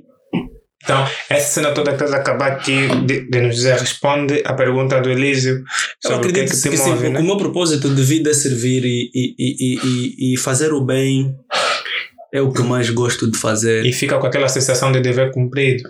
É o meu propósito aqui, mano. Yeah. Por quando tu tiras algo de alguém que não é por vontade de- dessa pessoa te dar isso, Uhum. podes até ficar feliz no, no momento, mas acredita, vai ter um, um dia que tu vais talvez acompanhar uma história ou vai te acontecer alguma cena que tu vais perceber que você não fez o certo. Pode não ser agora. Yeah. Estás a ver? Porque, epá, mas isso atenção, a vida não é, um amigo meu diz, a vida não é linear, conforme a minha visão. Sim, sim. Essa é a minha percepção sobre, o- sobre o mundo. Uhum.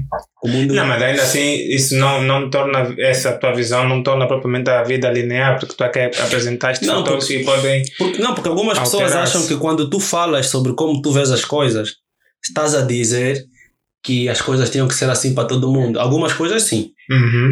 Mas eu faço questão de, de explicar que é, a, é o meu modo de ver as coisas. modo- Eu acho que se as pessoas fossem mais honestas, Yeah. o mundo seria melhor. Concordo.